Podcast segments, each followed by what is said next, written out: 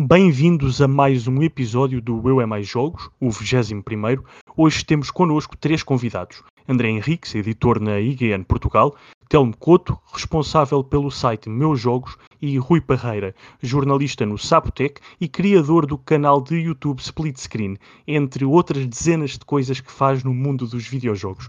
Durante o episódio, para além de discutir as principais notícias da atualidade no mundo dos videojogos, vamos também discutir o atual estado do jornalismo de área de, da especialidade em Portugal.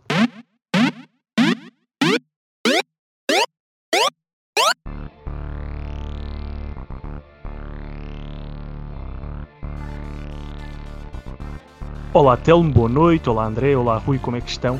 Obrigado por estarem presentes e bem-vindos ao Eu É Mais Jogos. Obrigado pelo convite. Obrigado. Boa noite. Boa noite. Então, uh, vamos começar com, com a secção de notícias e eu queria deixar só uma nota muito pequena a algo que foi apresentado hoje, que são os novos talentos FNAC videojogos.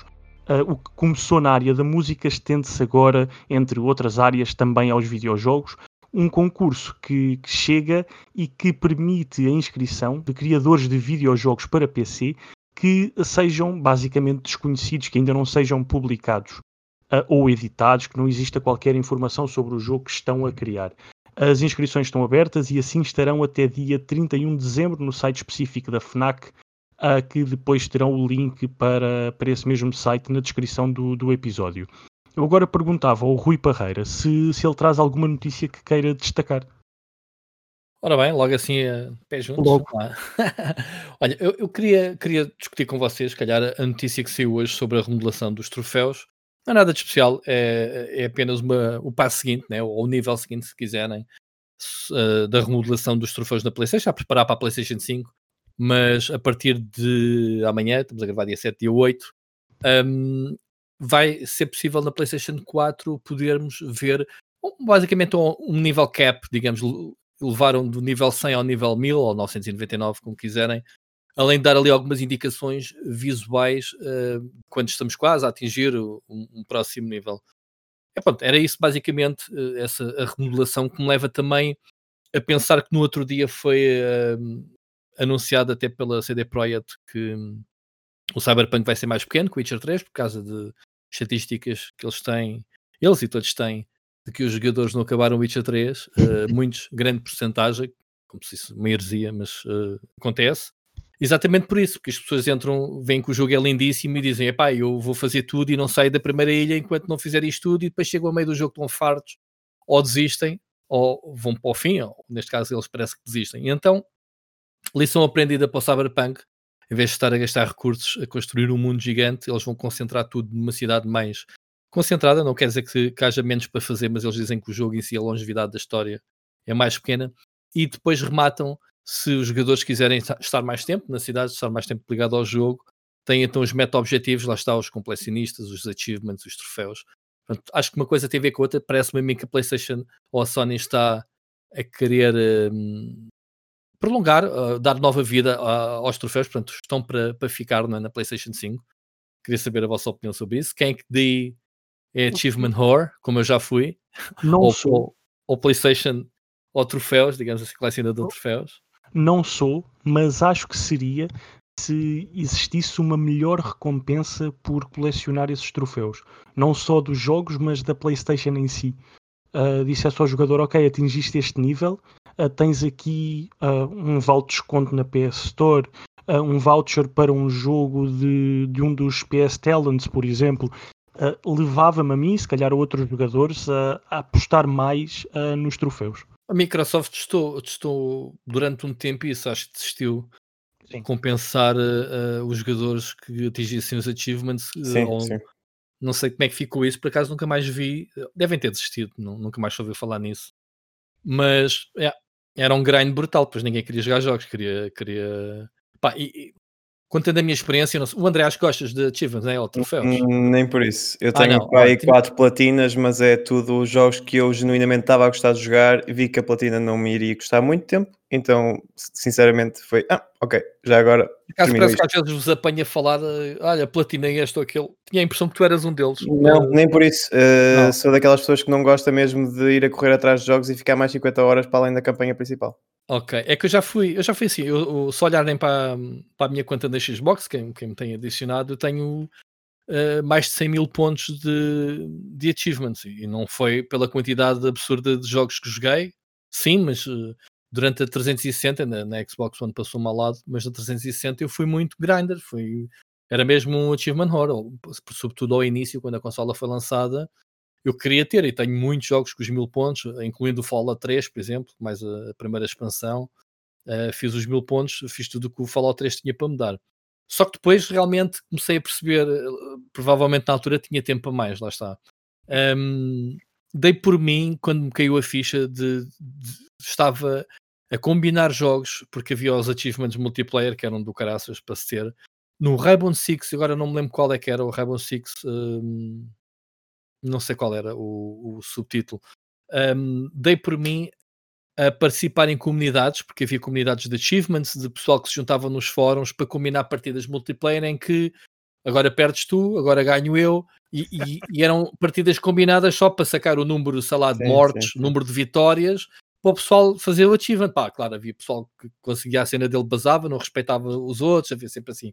Pá, mas dei por mim a pensar, man, o que é que eu estou aqui a fazer? Man? Estou aqui a perder tempo, horas e horas para sacar porcaria do achievement. E depois a, a, o, a ficha final foi que o jogo era da Ubisoft, havia um bug que fazias isso, um desses achievements online, e não disparava o achievement. Estava bugado durante meses o pessoal a mandar vir com eles eh, e, e a dizer, é pá, tivemos aqui que temos, fazer esse achievement e, e o achievement não dispara.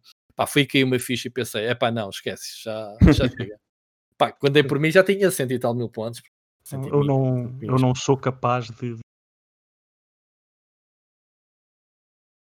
de passar mais do que o capaz de lá estar à espera de ver os 100%. Yeah. Uh, isso foi no Destiny, uh, quando eram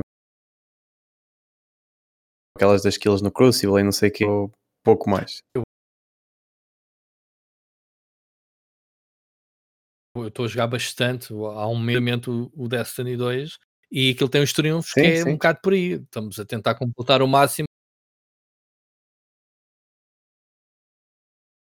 Os títulos. Próximo da volta uma série de planetas e tudo o que tiver associado vai do jogo e andamos a, a tentar.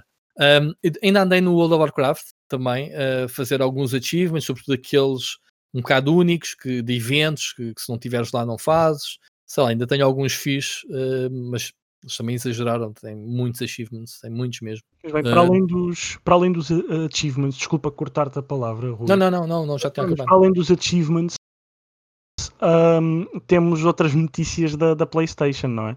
Eles uhum. mostraram que a máquina era por dentro. Ok, é isso. Exatamente. Conta-nos, André, uh, o que é que assim, acharam?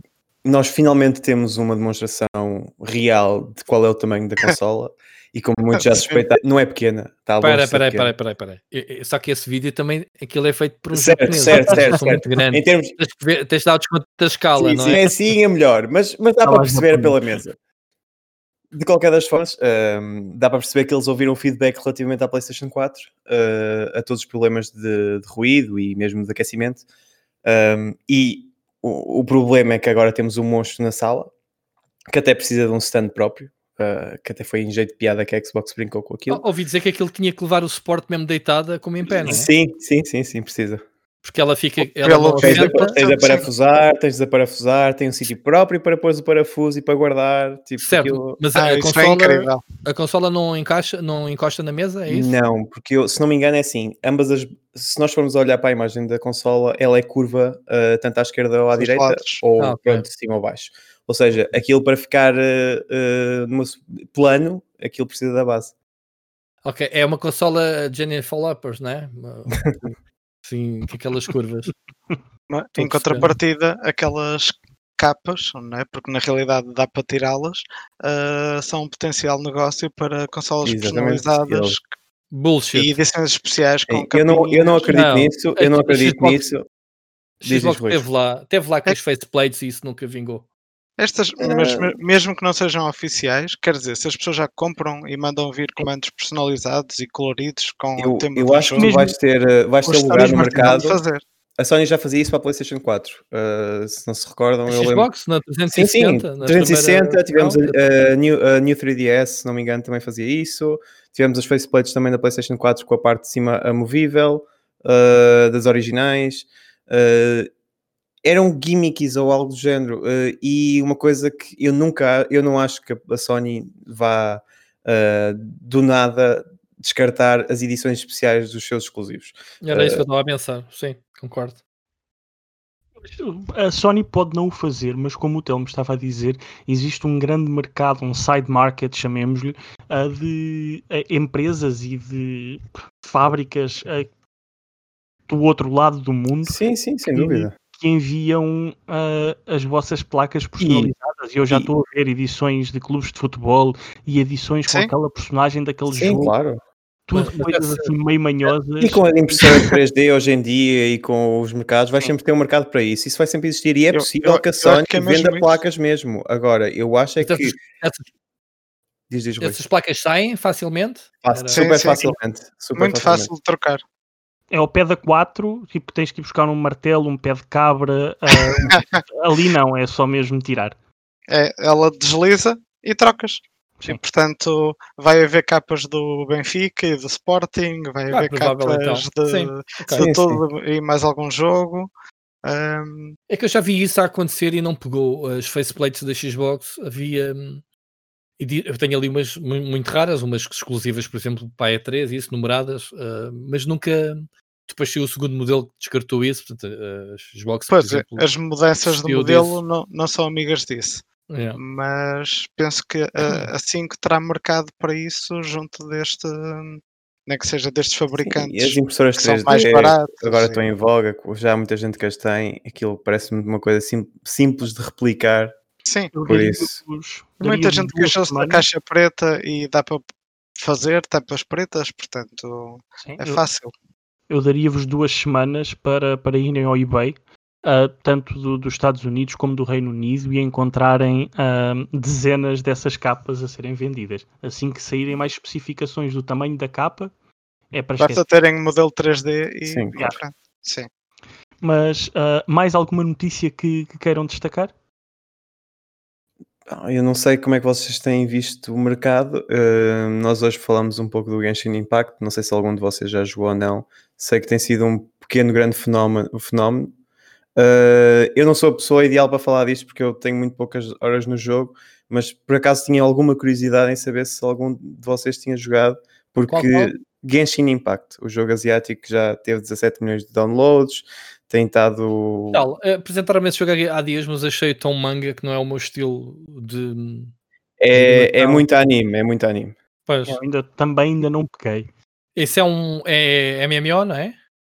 Eh, eu tenho uma história curiosa, pronto, também para pegar em jeito de notícia, que foi, este jogo foi há um ano atrás, extremamente criticado numa convenção na China, porque parecia uma cópia de Breath of the Wild. Não sei se alguém se recorda desta notícia. Visualmente. Se calhar sim, o Telmo, se calhar o Telmo. Não só visualmente, como mesmo o open world e as mecânicas remetiam muito a, a Breath of the Wild.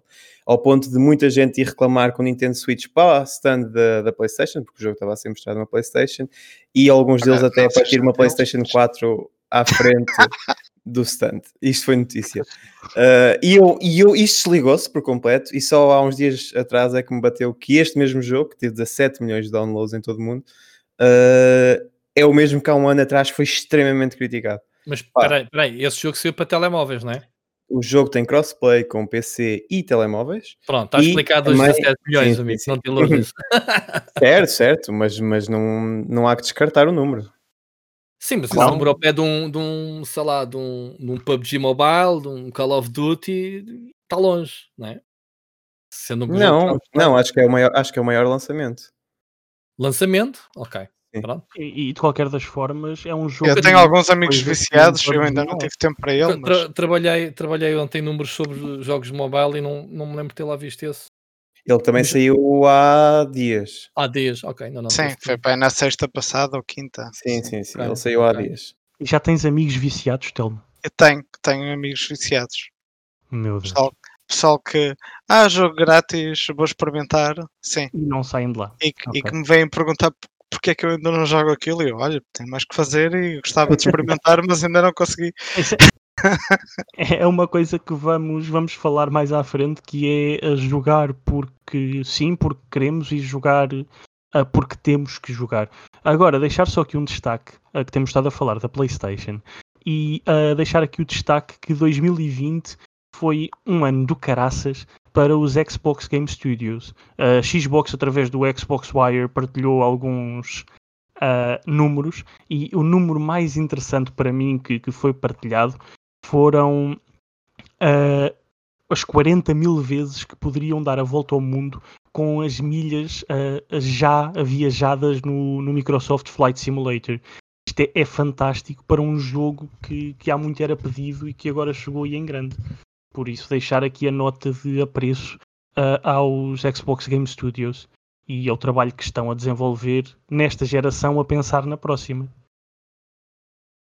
Sim, mas o Flight Simulator é um jogo com uma história uh, de 40 anos, portanto Exato. é um jogo que é capaz desta geração nova olhar para o jogo de, com desdém, como eu olhei há 20 ou há 30 anos, e, e, este foi o primeiro Flight Simulator que eu realmente peguei, tenho jogado uh, bastante, uh, tenho feito alguns vídeos e tudo, e, e é um jogo que consegue uh, captar tanto o pessoal que, hardcore, que quer, quer carregar em todos os botões para meter o avião no ar, como aquele que quer começar logo no ar, ou quer o autopiloto, ou quer só curtir com o avião, como eu faço, por exemplo. Quer passear. Pronto, e depois tens o realismo. Pá, atualmente tu tens um, se tu tens agora eh, condições eh, técnicas que não tinhas, nunca tiveste, que, que a Xbox defende, e este pode ser um jogo muito importante, como eu já tive a oportunidade de falar algumas vezes, em podcast, em vídeos, que aquilo que a Microsoft queria fazer na Xbox uh, One, quando saiu, que era o, o Cloud Computing, ter a consola sempre ligada online, uhum. isto é a prova do que, da visão que eles tiveram ao início, com aquela polémica toda Sim. de não conseguirmos jogar sem ter a consola. Isto é a prova em que apesar do jogo ser um, um, um bisonte de, de requisitos, pá, precisas ter um PC da NASA para correr aquilo, um, apesar de ser o jogo ser muito escalável, tu, tu podes meter aquilo em, nas várias resoluções, mas portanto, o jogo é pesado, mas tens por trás uh, o, cloud, uh, o cloud computing a, a renderizar, uh, tu, tu vais de uma ponta à outra sem um loading, porque o jogo vai carregando por trás aquilo que tu precisas ver, uh, lá está, estás voltas ao mundo, o que quiseres fazer. Um, mas olha pá, que, que eu, com um computador de média gama, corri o jogo, claro que não corria 4K a 60 frames por segundo, mas corri o jogo de forma é, O jogo é, é escalável. Eu estou a dizer, pronto, eu também falo que eu fui bruto, que jogar 4K a 60 frames uh, com tudo ligado, claro, o jogo tive que ajustá-lo. Estou a dizer que o jogo devora-te recursos se tivesse esses custos. Ah, eu, eu depois emendei e disse que é escalável, exato, correm em todos. Só que aqueles loadings gigantes, não sei o quê, nota-se que há ali muito, muita coisa a carregar e eles depois corrigiram isso, fizeram algumas atualizações, eh, otimizaram. Uh, enfim, aquilo é um, um, é um vanilla, portanto, aquilo considerem o jogo, um, aquilo, olhando para trás, tem muito potencial. Já vai ser agora até a primeira expansão, acho, dedicado ao Japão. Sim, sim, e, sim. E, e, as comunidades, que sempre foi uma coisa muito forte no Fight Simulator, e é a força do jogo é a comunidade passado um mês, tiveste logo aqui, no nosso caso, a patch de Lisboa para, para meter as coisas nos is, os pontos nos is, o Cristo Rei no sítio, os pontos, uh, sobre o Tejo nos sítios, o, o, o Oriente. O Cristo, Rei, o Cristo Rei era uma torre gira. Era uma torre gira, agora já lá está o Cristo Rei. já lá está, não oficialmente. Tens que ir buscar Exato, a, a, patch e, e, o mod e, e, e ditas. Agora, uh, estavas-me a falar em números de, de, Sim, de carregamento. É um, é um jogo mas tu tens não é uma ideia. De mas números de, de, viagens realizadas e a certo, certo. A comunidade, a comunidade Flight Simulator é gigante. Estamos a falar de uma comunidade que há 15 anos, 12 anos, não sai um jogo, foi o Flight uhum. X, e a comunidade até, até sair este manteve-se ativa a lançarem conteúdos para o, para o Flight Simulator anterior. Atenção. Obviamente que rapidamente esses conteúdos estão a ser convertidos para o novo jogo, e, e isso obviamente faz com que as pessoas pá, ainda por cima um jogo que está no Game Pass de Borla, quer dizer, Sim. tens, tens tudo para, para ter o jogo. Agora, é um jogo que vai dar muito dinheiro à Microsoft. Se fores olhar para a Steam, faz uma pesquisa quanto é que custa o Flight X neste momento. Uhum.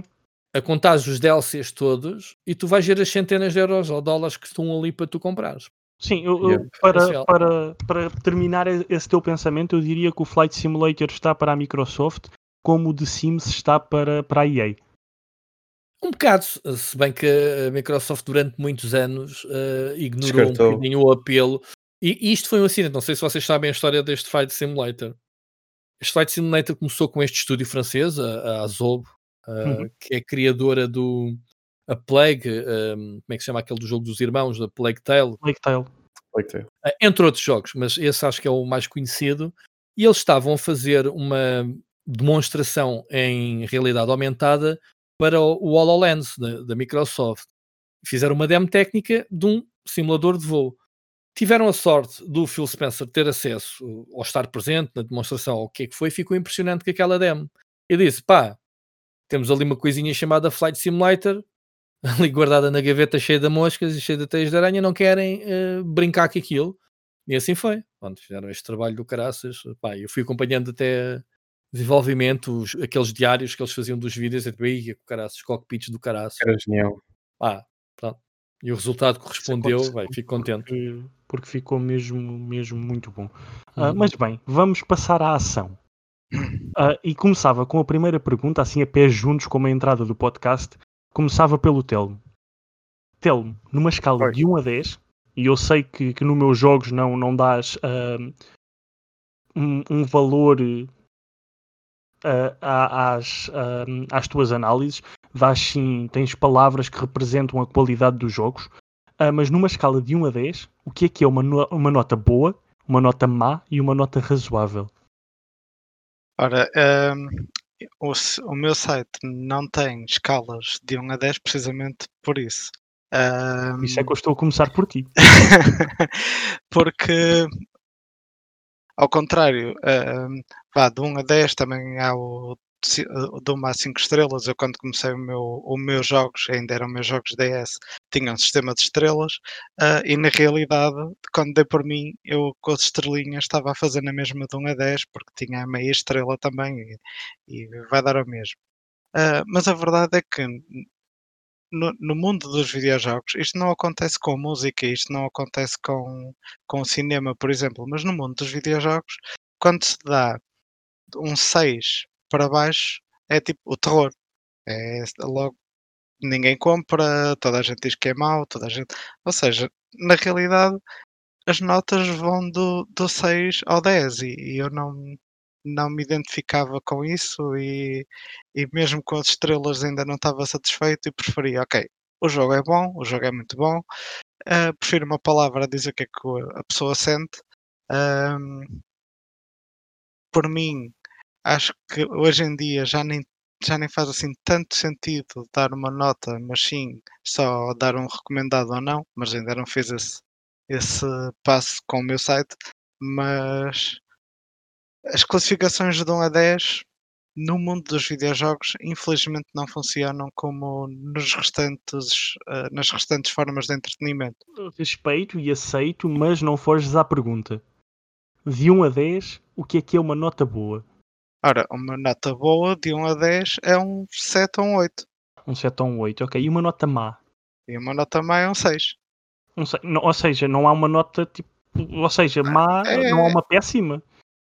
Não há nada abaixo de a 6? Questão é, a questão é, um, um jogo levar com um 6 ou com 5 ou um 4 nesta indústria é a mesma coisa. Mas o que eu te estava a perguntar não é o que está a acontecer agora, mas sim, sim para ti, o que é que é um jogo que tu vês um, um jogo com, com um 2 ou com um 3 ou um 4 uh, ah, e isso para ti é uma nota má. Não deveria ser um, um, um 6 uma nota razoável porque está acima de meio? Ora, exato, mas é precisamente por eu achar isso que hum, aquilo que levaria um 6 nos meus jogos leva um razoável. Ok. Uh, um bocado assim. Nós quando damos um mediocre é mesmo um jogo que hum, pronto. Sim, um achamos que... é um, é um, tu, um tu, tens a nota tens a nota muito bom e não tens a nota muito mal não tens o extremo oposto quer dizer não há aqui uma uma balança né, dessas notas. Tens um meio termo e tens o. E a questão é, a questão é essa: é tipo. Não podes partir do pressuposto que todos os jogos são medianos para cima, não é? Não, e, e, e se calhar não analisa jogos maus, não é? Pronto, se calhar também é disso. não, nós, nós temos o, o razoável e. e mas o, o razoável não é, é, O razoável é o ninho, não é, não é carne é peixe. Não. O, é. razoável, o razoável é, olha, faz o que diz que, é, que ia fazer, não é nada de especial, mas também não é mau. Pronto, e os outros são maus. Se são maus, são tipo.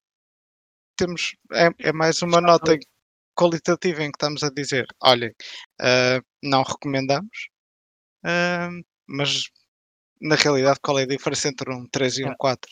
Eu deixava, eu deixava a descrição do jogo medíocre para, para os meus jogos, que é um jogo a evitar com sérios problemas que podem arruinar a experiência do jogador. Ou seja, isto, uh, um medíocre é na verdade um jogo mau. Sim. Muito bem. André, uh, e, e, para ti, o que é que é um jogo mau numa escala de 1 a 10? É assim, aquilo que o Telmo estava a dizer é, é o correto. Uh, naquilo que é a visão da indústria, o que, o que nós vemos como espelho da indústria. Uh, há um gráfico fantástico que eu por acaso aqui não tenho, uh, que replica quais as notas que foram dadas a filmes e séries e também a jogos. E qual é que é a média, uh, isto no Metacritic, claro. E enquanto nos filmes, nos filmes e séries a média vai entre o 4 e o 6, e vemos ali uma curva clara, nos jogos vai entre um 7 e um 8. Uh, existe uma discrepância daquilo que nós vemos como um jogo mediano, um, pá, mas é simplesmente aquilo que aconteceu com a indústria. A indústria foi se adaptando e eu percebo aquilo que o Telmo quer dizer com os jogos hoje não deveriam ser classificados ou não, não devem ser classificados de, de 1 a 10, uh, que é a métrica no caso do IGN. Um, mas existe, existem é, é algo que já representa, no caso do IGN, a marca. Uh, um 10 em 10 do IGN nós vemos como algo reconhecível para, para aquilo que é o IGN. Um, por isso, aliás, foi um dos motivos pelo qual o IGN alterou uh, no início deste ano o, a métrica e a avaliação do, dos seus jogos. Ainda foi considerado um sistema de 5 estrelas, uh, que acabou por ser abandonado por esse mesmo motivo, porque o 10 do IGN acaba por ser um, algo que é falado e partilhado. Um, mas uh, eu acho que existe sim um, uma discrepância na, na, avaliação dos jogos, em que um 6 se calhar é o meio termo, ou é um jogo médio, mediano, quando deveria ser se calhar um 5, ou, em um, jogo, ou um 6, um 7 é um jogo mediano, quando deveria ser um 5, pronto, mas isto já acontece há tanto tempo que já não há muito a dizer. E, e, o que é que podemos para fazer para, para mudar isto, uh, Parreira? O que é que podemos fazer para, é, é assim, para mudar eu, isto, esta, esta visão que, que o público no geral e que os sim, meios têm eu, eu de dar um certo a um jogo mediano? Sim, eu já passei por várias escalas, uh, considerando as publicações por onde já passei, já dei de 0 a 20 no meu primeiro projeto, PT Gamers, porque na altura uh, quisemos que as pessoas que, que liam o site comparassem com as notas da escola, era mais fácil para eles, de um 0 a 20, um, qual é que era, comparar as notas, pronto, era a justificação. Uh, já, já, já trabalhei com 0 a 100, por exemplo, na Big Gamer, uh, percentagens absolutas. Isso é que era completamente estúpido, porque o jogo merece 86, 84, 87. Yeah, era como era o IGN. Pronto, uh, vocês eram os, era a mesma coisa. Sim, mas é a mesma coisa, só que numa outra, sim, numa outra numeração. Pronto, e era, sempre vi isso mal. A cena dos 5 estrelas sempre foi, é o que eu uso atualmente no, no, no split screen, mas também só meti muito mais tarde, ou há pouco tempo, sei lá, um ano, ou qualquer coisa que meti, porque as pessoas não se calavam. Que nota, que nota. Eu considero que a nota está ali para os preguiçosos não lerem o texto e as pessoas se lerem Ora. o texto com, como deveriam de ler não precisavam de qualquer nota porque conseguiam absorver o pensamento do, do crítico que está a fazer. Um, eh, eu, eu, defendo que as pessoas devem ler textos de críticos, identificar-se com as pessoas e a partir daí passarem a partilhar a visão ou não e confiarem no que a pessoa Concordo diz. E a partir daí e a partir daí não precisamos de notas para nada, que as notas só servem para, para discussão, que é mesmo isto. Estamos é isso mesmo. Se o jogo merece Concordo. X ou Y. Agora, Concordo perfeitamente se, com o que estás a dizer. Mas, mas, se há notas, as notas têm que ser dadas. Das duas, uma. A pessoa não tem coragem de, epá, digo eu, porque recebeu o jogo e não tem coragem, obviamente, de, de dar uma nota negativa se o jogo merecer tal, Por outro lado, também tenho medo de dar a nota máxima, porque depois tens a comunidade, é, ganda vendido. Isto acontece sempre. Eu acho que as notas devem ser dadas com coragem. Eu tenho essa coragem pessoalmente e, e acredito que haja muita gente que tenha, que não tenha esse problema, mas já vi o contrário. Um, ou então, das duas, uma, e isto também me acontece a mim, que é, pá, temos tão pouco tempo, são tantos jogos, que a gente acaba por separar um bocadinho, pá, este jogo, ninguém vai querer saber este jogo, porque o jogo é mau, eu não vou analisar, perder meu tempo a analisar este jogo. Acontece. Tenho jogos, tenho uma tabela de 0 a 5, mas já dei, acho que dois, pelo menos, já dei, não me lembro se dei algum, um, um, depois tenho o 5 e tenho o 5 dourado, vá lá, digamos assim, que é o gótico, que eles chamam o gótico candidate. Um, que não quer dizer muito, porque há jogos 4 e, 4 estrelas e meio, ou mesmo 5 normais que eu tenho na minha lista de góticos, portanto é, é, aquela, aquela história do 86 ou 87, né? ao bocado convertida às, às estrelas, acho às estrelas e meia. Eh, eu estou-vos aqui a dizer que tenho de 0 a 5 estrelas, mas a verdade é 10, que eu tenho meias estrelas. É, como não estou, aqui estou, aqui a fazer um, estou aqui a fazer um equívocozinho, pronto. Um, mas eu acho que mas o, a, a cena da meia estrela ou do meia ponto percentual um, consegues perceber dois jogos do mesmo género, percebes? É por aí. Um jogo de carros, este é melhor que aquele, e se calhar leva mais porque me tocou mais. Pronto. Acho que por aí os desempates às vezes servem essas meias estrelas. Mas um... essas, essas diferenças, esses desempates, deveriam ser feitos, na, na, minha perspectiva, e é isso que fazemos no, no Future Behind, uh, que é esses desempates são feitos no texto e ficam para os ah, que não são preguiçosos. Eu já passei a, a, fase do texto, né? já estou a falar, ah, pediste-me para comentar as notas. Sim, sim, sim. Obviamente que eu, como eu disse, e antes de meter uh, graficamente nos vídeos as estrelas, eu metia nos thumbnails, sem dizer a ninguém. Estavam lá estrelas e o pessoal passava ao lado, tipo, pá, quando é que metes sistema de pontuação? Eu, tipo, passado mesmo, mano, eu já meto. Ah, boi, você que não estão com atenção. Que estavam nos thumbs. Só que os thumbs também é, é, um... Tudo aquilo que possas alterar, eu não gosto. Eu não gosto de, de que se possa pôr em causa, ah, este jogo tinha X estrelas, agora tem. Num vídeo não há hipótese. Eu se assumir um, um, e é isso é que me dá a pica, que é, eu, eu, defendo que as pessoas devem pensar por si próprias e daí as pessoas se identificarem com quem escreve. Quando a gente trabalha com jogos com embargo, não tens redes, não tens espreitas, não é? Não yep. tens, deixa lá ver ali a médiazinha é que ver se eu. Pronto, ah, isso é que dá a pica a trabalhar Exatamente. e é assim em ti e é assim que estabeleces público. E, epá, e no meu caso, em particular no vídeo, o vídeo está editado, não há hipótese, não há hipótese de ir lá alterar a notazinha. Se, epá, se calhar pensando melhor agora a frio, se calhar um, não estou, atenção, estou a dizer isto, não estou, obviamente, nem sequer sem ninguém que faça isso, mas estou a dizer que às vezes há essa tentação das notas de. Claro, de, tem, de, ah, existe o medo. Né? Claro, há um vídeo fantástico da Alana Pierce, uh, ao qual aconselho a toda a gente a ver, que fala exatamente disso. Estou fã dela, por acaso. Uh, ao qual fa ela fala exatamente disso e da experiência de, que ela teve no IGN e sobre a questão das notas e só uma é. vez teve pressão, pronto. uma data de coisas. Certo. Mas é, é um pouco por aí. É... No GameSpot houve pressões. O, Sim, houve pessoas que foram despedidas. Foram. A cena do. Tipo, mudaram o, o vídeo todo quando foi aquilo do Kenyan Lynch. Do Kenyan Lynch foi a coisa mais yep. polémica em relação a isso. E ainda bem que houve, que felizmente temos um Giant Bomb à conta disso. E fantástico. Uh, um dos melhores podcasts atualmente na indústria. Site, site em geral também. Sim, sim. Pronto. Uh, eu, eu, eu, eu concordo com tudo que o Ferreira disse e acho que é exatamente isso. Eu acho que o texto tem que definir a tua voz. É o texto que vai te dizer qual é que é a tua opinião e, uma vez mais, é uma opinião. Eu acho que um 6 é tão legítimo quanto um 10 no mesmo jogo, porque são vozes, são opiniões. Agora, no outro dia estavam a comentar um, de uma análise que nós tínhamos feito, já não lembro quando, uh, que as, uh, os, as análises deviam ser regidas por grafismo, áudio, uh, não sei o quê. Epá, eu não me identifico nada com isso. Eu acho isso uma. Eu acho isso um formato tão antiquado. Eu acho que tem de ser um texto que exprima exprima a voz do redator e aquilo que ele teve e sentiu enquanto o jogo e como é que se divertiu e quais as peripécias, etc. Isso é a minha visão, porque foi assim que eu aprendi a gostar desta indústria e do jornalismo claro. de videojogos. Foi olha, eu gosto muito dos textos do Greg Miller, ou gosto muito dos textos de, do Colin Moriarty. Pá, e foi a partir daí, eu ia, tu, há, há, jogos, muitas vezes, isto ainda me acontece hoje em dia, e acredito que com vocês também, que vocês não dão nada pelo jogo, vocês não querem saber do jogo, mas a pessoa ou o jornalista que está a analisar o jogo já vos interessa, já vos cativa e vocês vão ver na mesma ou vão ler na mesma simplesmente porque vocês se identificam com o jornalista não claro. pelo jogo.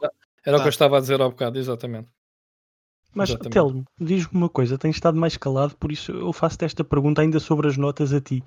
Que é, lá. imagina um, um, uma nota negativa, mas tu sabes que aquele jogo, tens uma nota, estás a fazer uma análise e pá, o jogo não é para ti, tem problemas, mesmo não sendo para ti, uh, é um jogo que, que tem problemas, não está jogável, mas sabes que aquele jogo em específico, por uma característica ou outra, vai ser bem recebido pelo público. Sentes-te confortável, no teu caso, a dar uh, um medíocre, a dar uma nota negativa? Se essa fosse a minha experiência, eh, era isso que eu tinha que partilhar com o público. Mesmo nem que fosse com, com um tom de eu sei que muita gente vai gostar, portanto, isto ele encontra aqui um, os pontos apelativos para os fãs de qualquer coisa, mas está cheio de problemas porque a jogabilidade não funciona como devia, ou porque os gráficos estão muito aquém do que o jogo prometia. Uh, não é fácil, mas sinceramente tenho mais dificuldade especialmente quando há o caso de embargos e, e não há mínima noção e as pessoas estão à espera, tenho muito mais uh, dificuldade em saber quando dar um excelente. Porque se a minha review, se o texto que eu escrevi não, não me transmite uh, o, o, excelente, então não vou dar. Uh, então, ou seja, é, é, diz, diz. Sim, diz, diz.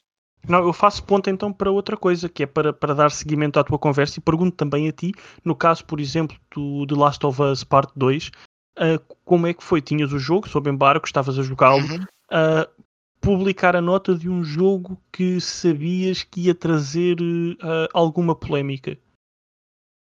Pois, sabia que ia trazer alguma e muita dessa polémica já vinha de, de notícias que não eram bem verdade e que o jogo tinha coisas que, que depois na, na, realidade não correspondiam. Eu, eu, enquanto estava a jogar, desliguei-me disso tudo, escrevi o que tinha a escrever e depois aí sim fui nadar pelo mundo dos spoilers e alguns fake spoilers e toda a polémica.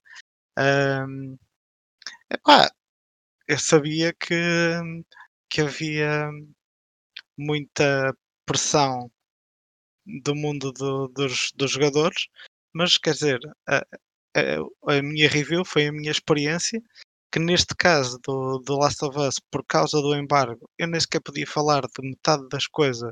Portanto, a dificuldade foi mais em, no texto conseguir exprimir porque é que gostava tanto, sem entrar no, no que não podia falar.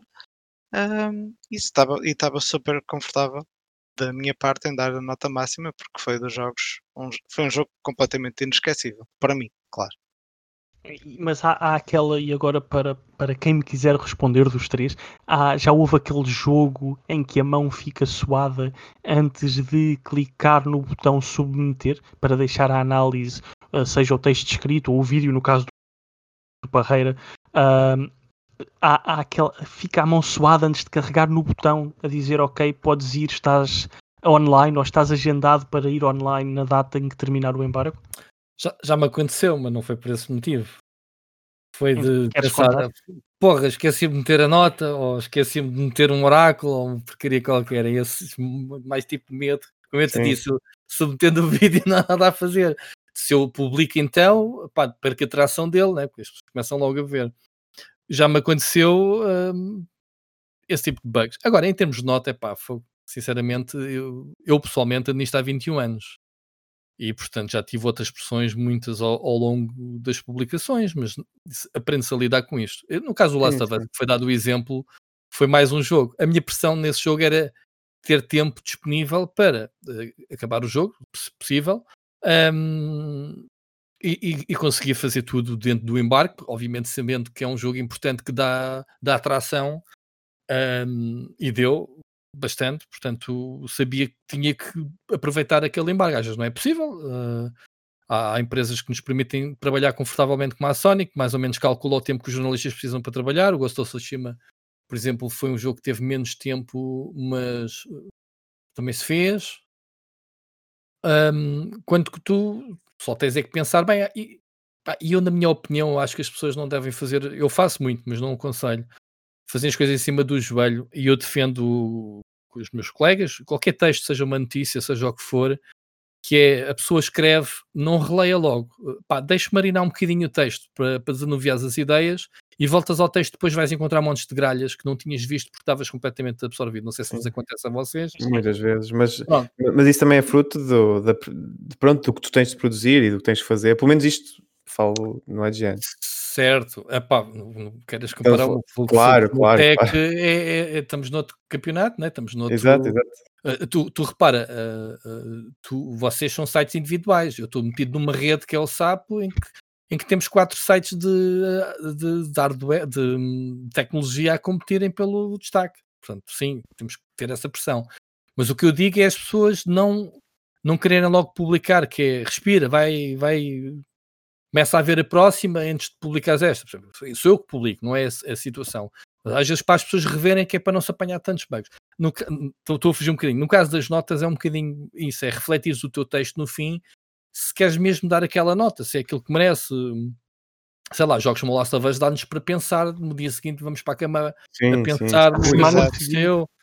Pronto, há jogos que é mesmo assim, pronto. E o Last of Us tem estes, estes punches todos, estes socos na barriga e todas aquelas Eu sinceramente falas em polémicas, eu só me apercebi de algumas das polémicas depois do jogo sair. Eh, aquela questão Sim. toda da, do feminismo, a questão de, da atriz que foi que fez Diaby, uh, pronto, uma série de polémicas, muitas delas também procuradas. Só me depois. E, e sim, sim, não, não.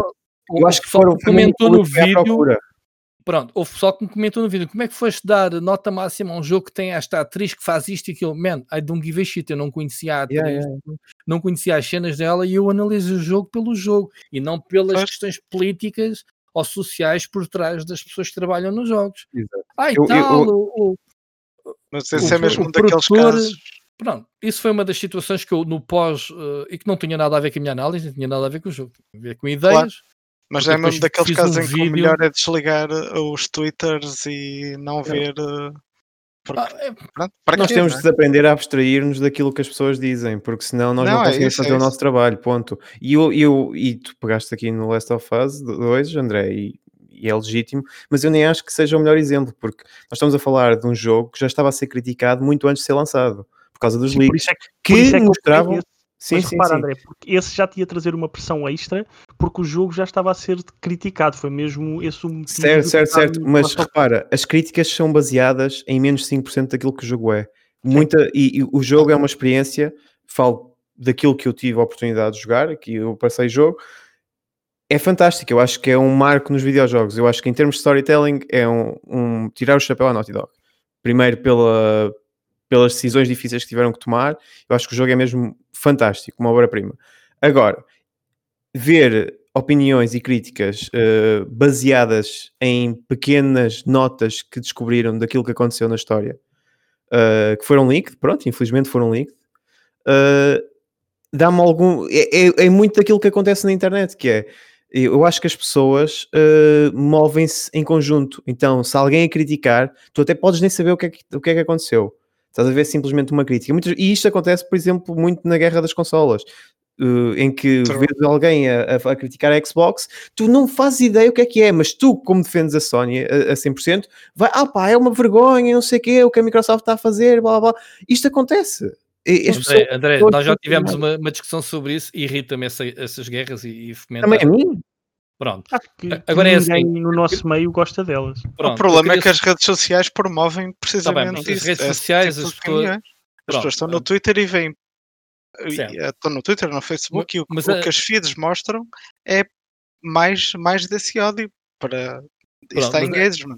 Aqui a pergunta foi feita inicialmente, dada o exemplo do Last of Us, era a pressão feita pelos jornalistas pela análise do jogo, certo? Pronto. Certo. Pegando nisso, eu, eu, eu, desculpem se posso ofender alguém, que é quem, quem não tiver poder de encaixe de uma crítica, que algum leitor ou um viewer faça à pessoa que fez o.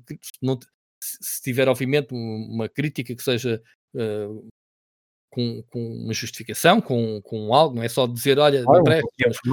Mas, se uma pessoa não tiver poder de encaixe para ouvir uma crítica, está na indústria errada, quer dizer, não, não, não tem estofo para ser crítico, seja do que for, porque nós ao criticarmos algo, há alguém que nos vai criticar a nós, estejamos mais habituados ou não. Pá, é. e, e, é com isso que a gente aprende. Mas não é o aprender, não é o aprender de é, pá, a próxima vez, se calhar, agora na sequela já, é. já sei como é que foi. Não, tu tens que aprender a lidar. Exato. Está muito na moda esta expressão, mas é aprender a lidar, que é tu ganhares uh, bagagem para pá, ok, man, critica aí, eu tenho consciência de que fiz o trabalho, é tal cena das pessoas se identificarem com o teu trabalho ou não, é teres essa capacidade de, independentemente da crítica que te façam, se concordam ou não contigo, é seres correto com o que estás a dizer ou escrever sobre o jogo em questão. Eu, eu acho, eu acho que quando tu perguntaste aquilo de suar a mão, sim, eu, eu já suei a mão, eu, mas foi quando, era, quando comecei nisto, em que não era, eu não estava preocupado se as pessoas iam achar mal, eu estava preocupado se tinha feito um bom trabalho, se o meu texto estava, mas... estava correto, etc. Agora, ao, ao longo do tempo, e o, o Aníbal foi sem dúvida a pessoa que mais me ensinou a lidar com isto, foi desligar dos comentários. Não ligues ao que as pessoas dizem. A claro. tua opinião está formada, o teu texto está feito, é legítimo. Tu podes dar um 6, ou podes dar um 8, ou podes dar um 10, podes dar a nota que tu quiseres. É a tua opinião. Mas tu e podes ligar, tu tens é que saber depois um, uh, entender quem é que merece a tua resposta ou não. Exatamente. Isso, isso é um engagement, faz parte do teu trabalho. Claro. Que é dizer, é pá, olha, uh, tens razão, não sabia, pronto. Ah, porque houve lá, ninguém é perfeito e, e, nós não conseguimos, por muito perfeitos que a gente somos uh, e com muita experiência que a gente tenha, não conseguimos escrutinar um jogo todo, pá, todos por nós. E tu não queres discutir nunca, como crítico, uh, com um fanboy que conhece o jogo trás para a frente mil vezes sim, que tu. Sim, sim, é uma guerra que, compra, que, compras e que perdes logo à cabeça. Portanto, aqui a questão é que há muita gente que percebe mais do que a série, ou do jogo, ou do universo que tu, não há hipótese. Porque tu só jogas o tempo suficiente para teres uma opinião sobre o jogo. E há pessoas, por exemplo, se eu fizesse agora uma crítica, estou a olhar agora aqui para o meu Steam, tenho 180 horas de Destiny 2, quando fiz a crítica, se tivesse se calhar 20 horas, ou 15, ou 10, era muito. Portanto, a experiência que eu tenho agora não é a mesma que eu tinha nas, naquelas horas quando o jogo saiu, certo? Claro. Porquê? Porque estou a jogar isto de forma compulsiva, uh, mesmo uh, a raidar, mesmo aquilo que os fanboys fazem, que sabem Sim. mais que tu. Dizer, é, Sim, pá, tu, tu dizes que aquilo tem, que, tem uma, uma, uma, uma raid uh, difícil, tu fizeste ao menos aquilo em grupo, tipo, estás a ver? Tipo, agora, uh, temos que ter é, estofo de encaixe. E depois eu defendo que as pessoas devem ter a sua opinião da sua cabeça. E se ouvir que a pessoa em questão está a criticar, ou mesmo a comentar, uh, dá palmadinhas nas costas, seja o que for, que o top logo que não seja a opinião dele, mas porque ele foi buscar a opinião ao outro lado, para ir perde. Eu defendo que as pessoas boas ou más críticas têm que pensar pela sua cabeça. E, e para falarem comigo tem que ser assim, porque senão não vale a pena. Seguindo, seguindo o, o ritmo do pensar pela sua própria cabeça, uh, eu, eu fazia outra pergunta sobre o público português, que muita gente pensa pela sua própria cabeça, outros vão atrás, vão em rebanho, uh, mas uh, existe ainda um bom grupo de pessoas e que outros depois vão atrás que deixam de lado os meios nacionais, os meios ligados ao jornalismo de videojogos em Portugal, porque consideram os meios internacionais uh, mais fiáveis.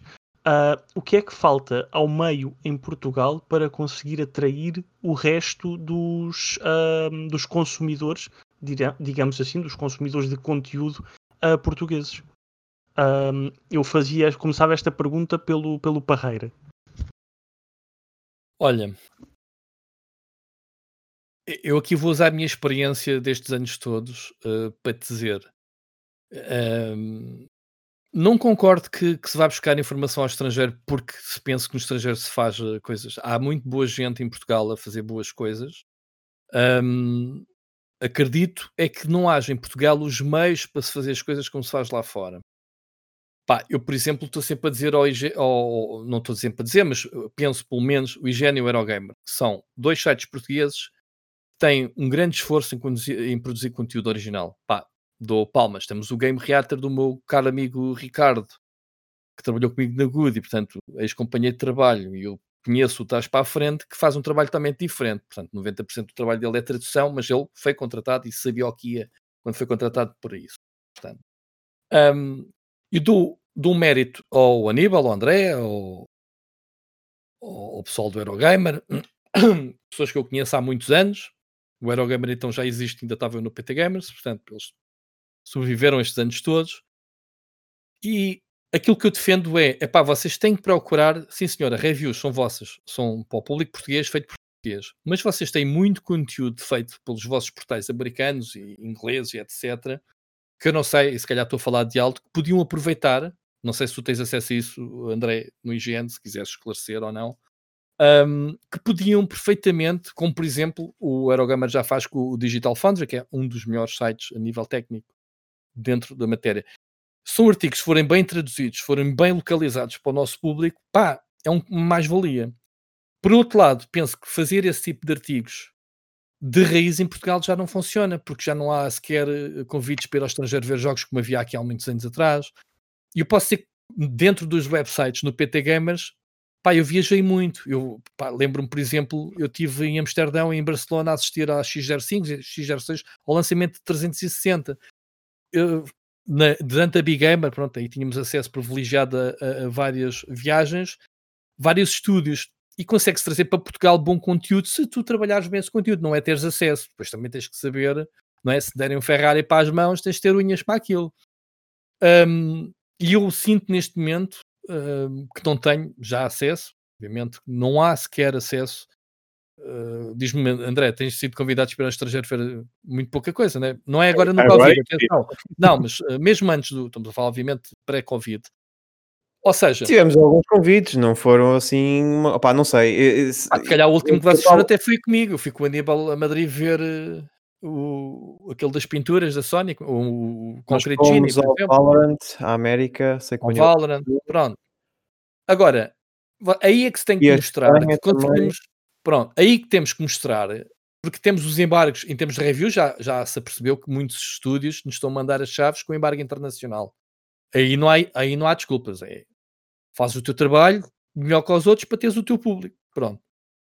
Agora, eu acho que eu acho que um dos temas é o jornalismo, é isso. É, falta um bocadinho em Portugal este, esta cena do jornalismo que é epá, eu não vou estar à espera que na minha inbox do correio me caia um press release e depois pego e faço copy-paste para o site para ser o primeiro a publicar. Porque as pessoas percebem isso, percebem quando o conteúdo é, é estás a servir de montra às editoras. E isso eu defendo que não se deve fazer. Não quer dizer pá, que às vezes que não se peguem nos press releases, não os trabalhem. Não estou a dizer que não se faça, mas o simples copy-paste, que a pressa toda, a pressa é inimiga. Não acho correto. Pronto, eh, isso é uma das coisas que eu defendo e, pá, e critico, pá, e estejam aqui vocês que trabalhem nesse sentido, eh, ou eu, pá, eu muitas vezes sou pressionado a fazer isso e, pá, prefiro, olha, então, ok, mas não assino, está aqui, copy-paste, mas o meu nome não mete desta vez porque não foi feito. Não foi feito por mim. Sim, naquilo, Mas se naquilo... tu tivesse a oportunidade, epá, e, e por coincidência, atenção, por coincidência, eu publiquei hoje uma, uma reportagem que fiz com entrevista, não sei se vocês tiveram a oportunidade de ver, com o, o, o do Museu do Spectrum, é. ok, que está agora, pronto, uh, falei com ele, falei, uh, uma entrevista por mail, e essas oportunidades temos que aproveitar para trabalhar, pá, para fazer uma, uma boa entrevista, fazer um, uma boa contextualização, porque lá está, eu como consumidor não consigo ler uma entrevista de pergunta-resposta. Pergunta-resposta. É, a ganda seca. Pergunta, começa a saltar perguntas. Já, a pergunta não me interessa, não quer saber da resposta. Agora, se tu conseguis fazer um bom artigo, e aproveitem isto também porque é a minha experiência. Atenção, eu ando nisto, sei o que é que resulta, o que é que não resulta, ou, ou pronto. Um, uma boa contextualização é melhor que uma entrevista pura e seca, para, para ser mais rápido, percebes? Agora, eu defendo isso. Desculpem a minha resposta longa e estar aqui a se embarcar do tempo, mas tirando, eh, fazendo jus à pergunta, acredito que haja muito público português, ainda por cima esta geração nova está cada vez mais burra, desculpem lá, cada vez mais burra em termos de inglês, porque eu vejo a minha filha que tem 15 anos, não percebe inglês, não, não consome nada, se não tiver em português já não quer. Portanto, acredito que haja muita gente que, que não consuma os jogos, por exemplo, se o Rico Fazeres não, não, não fiz trouxer-me um jogo de história que não tenha legendas em português, ele esquece, ninguém vai ver aquilo. Ele próprio às vezes tem que martelar legendas dos jogos da Rockstar. Uh, isso é uma das coisas, a parreira, que, que não sei se é o mesmo com, contigo, com o Telo e com o André, mas é uma das coisas que mais reparo uh, quando publico uma análise. São pessoas a perguntar se o jogo está uh, em português. Lá está. Yeah. Há cada vez sim, mais, sim. E nós me fizeram essa pergunta. Foi qual foi o jogo que eu agora publiquei? Ah, foi o Star Wars, agora o Squadrons. Uma, um comentário ah, faltou-te foi dizer que o jogo não tem português. Então é assim, Tu não me estás a, a perguntar se estás a confirmar ou a afirmar, é porque já sabes. Portanto, eu não te ia dar uma informação nenhuma. E a minha resposta para ele foi: Man, eu não, eu não falo essas coisas nos jogos. Se o jogo está em português, até porque eu parto do, do, do pressuposto um, na descrição esteja lá se as pessoas estiverem interessadas na língua. Porque eu, por exemplo, gosto de jogar os jogos em inglês, original, em vez do português. Mesmo os jogos da Sony eu não jogo. Tirando uma ou outra situação que tenho curiosidade de ver, picar para ver como é que está a tradução, mas eu não jogo. Pá, gosto de ver os, os, os artistas originais, os atores. Exatamente o mesmo aqui deste lado.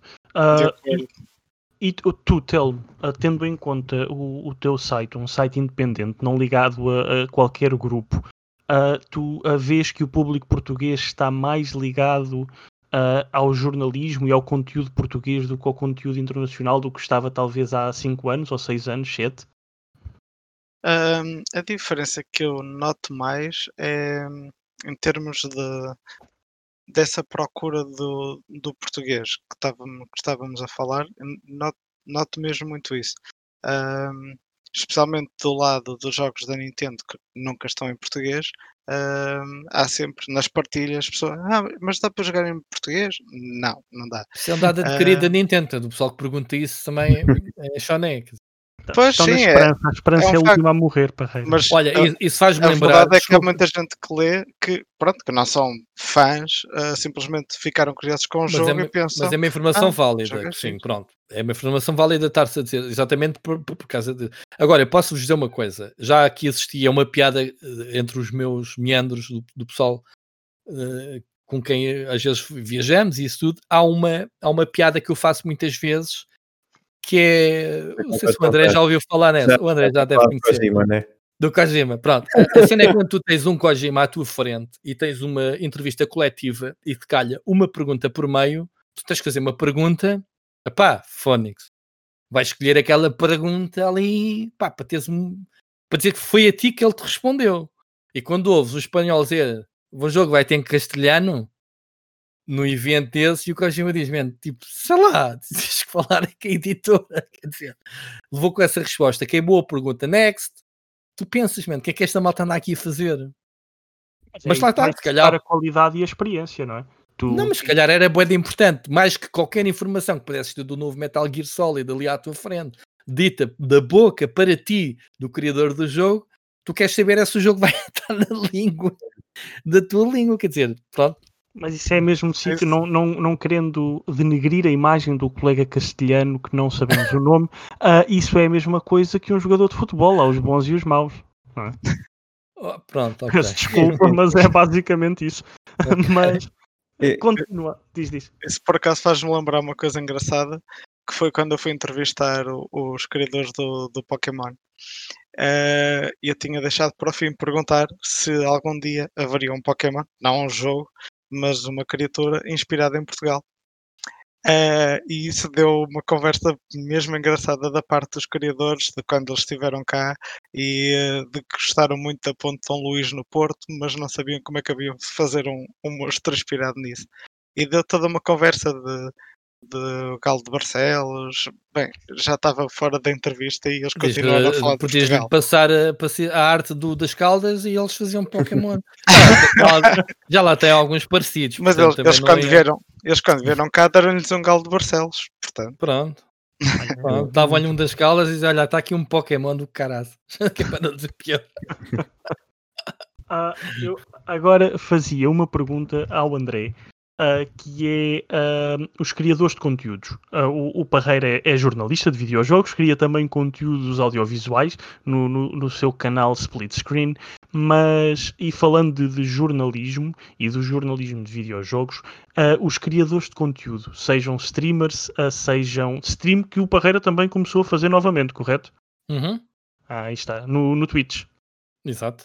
Depois o link também estará na descrição do podcast. Mas bem, estes criadores de conteúdos, seja Twitch, seja YouTube, fazem parte do meio e continuando depois do sim ou do não, prefere o público consumir este tipo de conteúdos sobre jogos, estes conteúdos multimédia, ou uh, as análises de meios especializados, e não estou a dizer que não existem youtubers especializados, uh, são, continuam a ser preferidas pelo público. E, por exemplo, uma IGN ler a análise ou será melhor para o público ou mais apetecível ir uh, ao YouTube, procurar por qualquer gameplay e ver esse gameplay?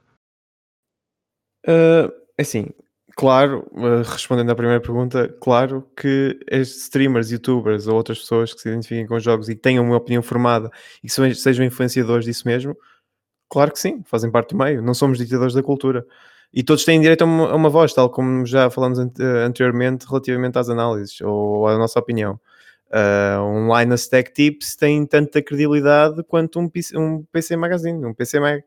Uh, isto acontece e, e, eu acho que todos nós fazemos parte do meio, todos nós temos uma opinião e temos que ver exatamente co, como assim sendo. Não é por eu estar num IGN que o, um blog ou uma pessoa que tenha um pequeno canal de YouTube seja irrelevante. Não, pelo contrário toda a gente tem direito, toda a gente tem direito a, a expressar-se, a dizer o que é que pensa, e aliás, até acho que é isso que tem que acontecer. Pá, quem tiver, quem tiver gan, ganas de, de, de, falar, de dizer o que, o, o, o que acha de um jogo, ou de uma série, ou de um filme, o que é que seja, faça, faça, faça o teste, uh, desse a conhecer, porque nós sentimos falta disso. E quanto mais pessoas tivermos a fazer isso, mais isto cresce mais isto atinge mais pessoas e só, só temos a ganhar. Estamos todos a trabalhar para, para o mesmo lado, a remar, a remar para o mesmo lado, que é dar uh, aquilo que, que gostamos uh, dentro da indústria, a dar isso a conhecer a mais pessoas. É isso, Telmo? Isto, sim, estamos, está visto que existe público para todos, ou seja, Uh, há público para youtubers, há público para streamers, há público para reviews à moda antiga, uh, há, público que gosta dessas coisas todas, outros gostam de só de uma, uh, mas na realidade é toda uma comunidade que gosta de jogos, tanto de um lado como do outro, portanto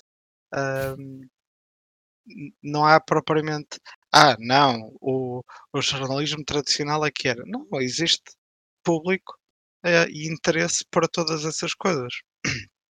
Uh, eu, por exemplo, do meu lado pessoal, uh, quando começou a entrar a moda do YouTube, eu decidi, ah, também tenho que experimentar e pôr nisto.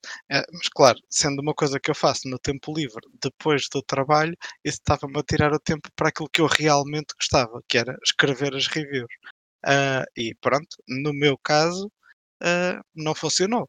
E, e, e ainda assim o site continuou a crescer imenso ao longo destes anos todos.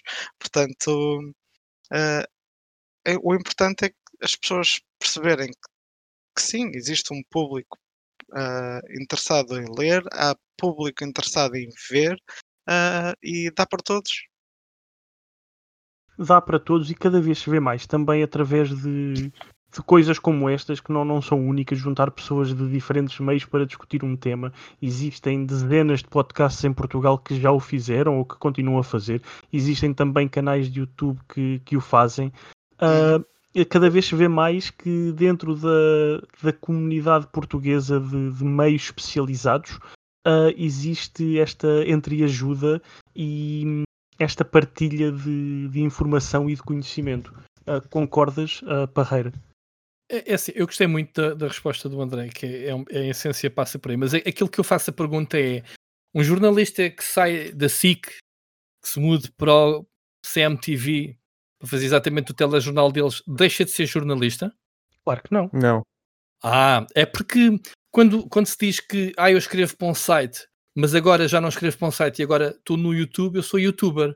Não. Portanto, deixei de ser jornalista. Mas calma, isso, que não. não isso incomoda-me um bocado. Não, não, não, não estou a dizer vocês, estou a dizer o pensamento global é youtubers, streamers, jornalistas, barra críticos, barra editores, o que quiserem chamar. Porque é assim, eu, eu nunca. Eu, eu, eu, realmente ainda bem que me convidaram para este tema e provavelmente se calhar pela minha experiência faz-me um bocado de confusão um, tem-se falado muito de jornalismo. Estou a falar destes amigalhados todos, no, no este grupo de, de, de bora lá juntar-nos, desta comunidade fixe, atenção, muito preocupada em dizer, ah pá, eh, jornalismo, videojogos em Portugal. O que é um jornalismo, ao fim e ao cabo, não é? Porque, porque depois, se calhar, temos que ir mais fundo Uh, pá, queres ser jornalista? Tens carta de jornalista? Tens... Alguém de vocês tem carteira de jornalista? Não, não. Eu, eu, ia falar, eu ia falar exatamente disto e vou fazer não, isso. Eu tenho, eu tenho, Sim. estás a ver? Não é para estar aqui a mostrar o cartão vermelho. Eu tenho há muitos anos, porque desde a Goody que sou obrigado a ter, profissionalmente, mesmo antes da Goody eh, já, já trabalhava profissional, profissionalmente, entenda-se, não é a mesma coisa que ter brilho. A gente às vezes tem que, tem que perceber o que é, que é ser profissional, né? barra brilho, seres profissional naquilo que fazes, é teres brilho naquilo que fazes, e seres profissional que é, ao fim do mês, de onde é que cai o dinheiro.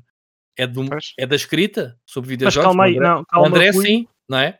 Uh, não só, mas sim. Mas calma, eu, eu, eu, ia, eu ia tentar André, depois, se possível. Só dizer uma coisa, e depois passas para, para a tua experiência, mas só dizer uma coisa, uh, Rui, uh, que uh, não concordo a 100% com o que dizes, porque não é por alguém não receber monetariamente uh, por uma atividade que deixa de ser profissional da área. Pegando mas ele não disse isso, o Rui não disse isso. Exato, foi o brilho, é o, o, há, há o profissional que é o sinónimo de brilho. Sim, é o que estás a dizer.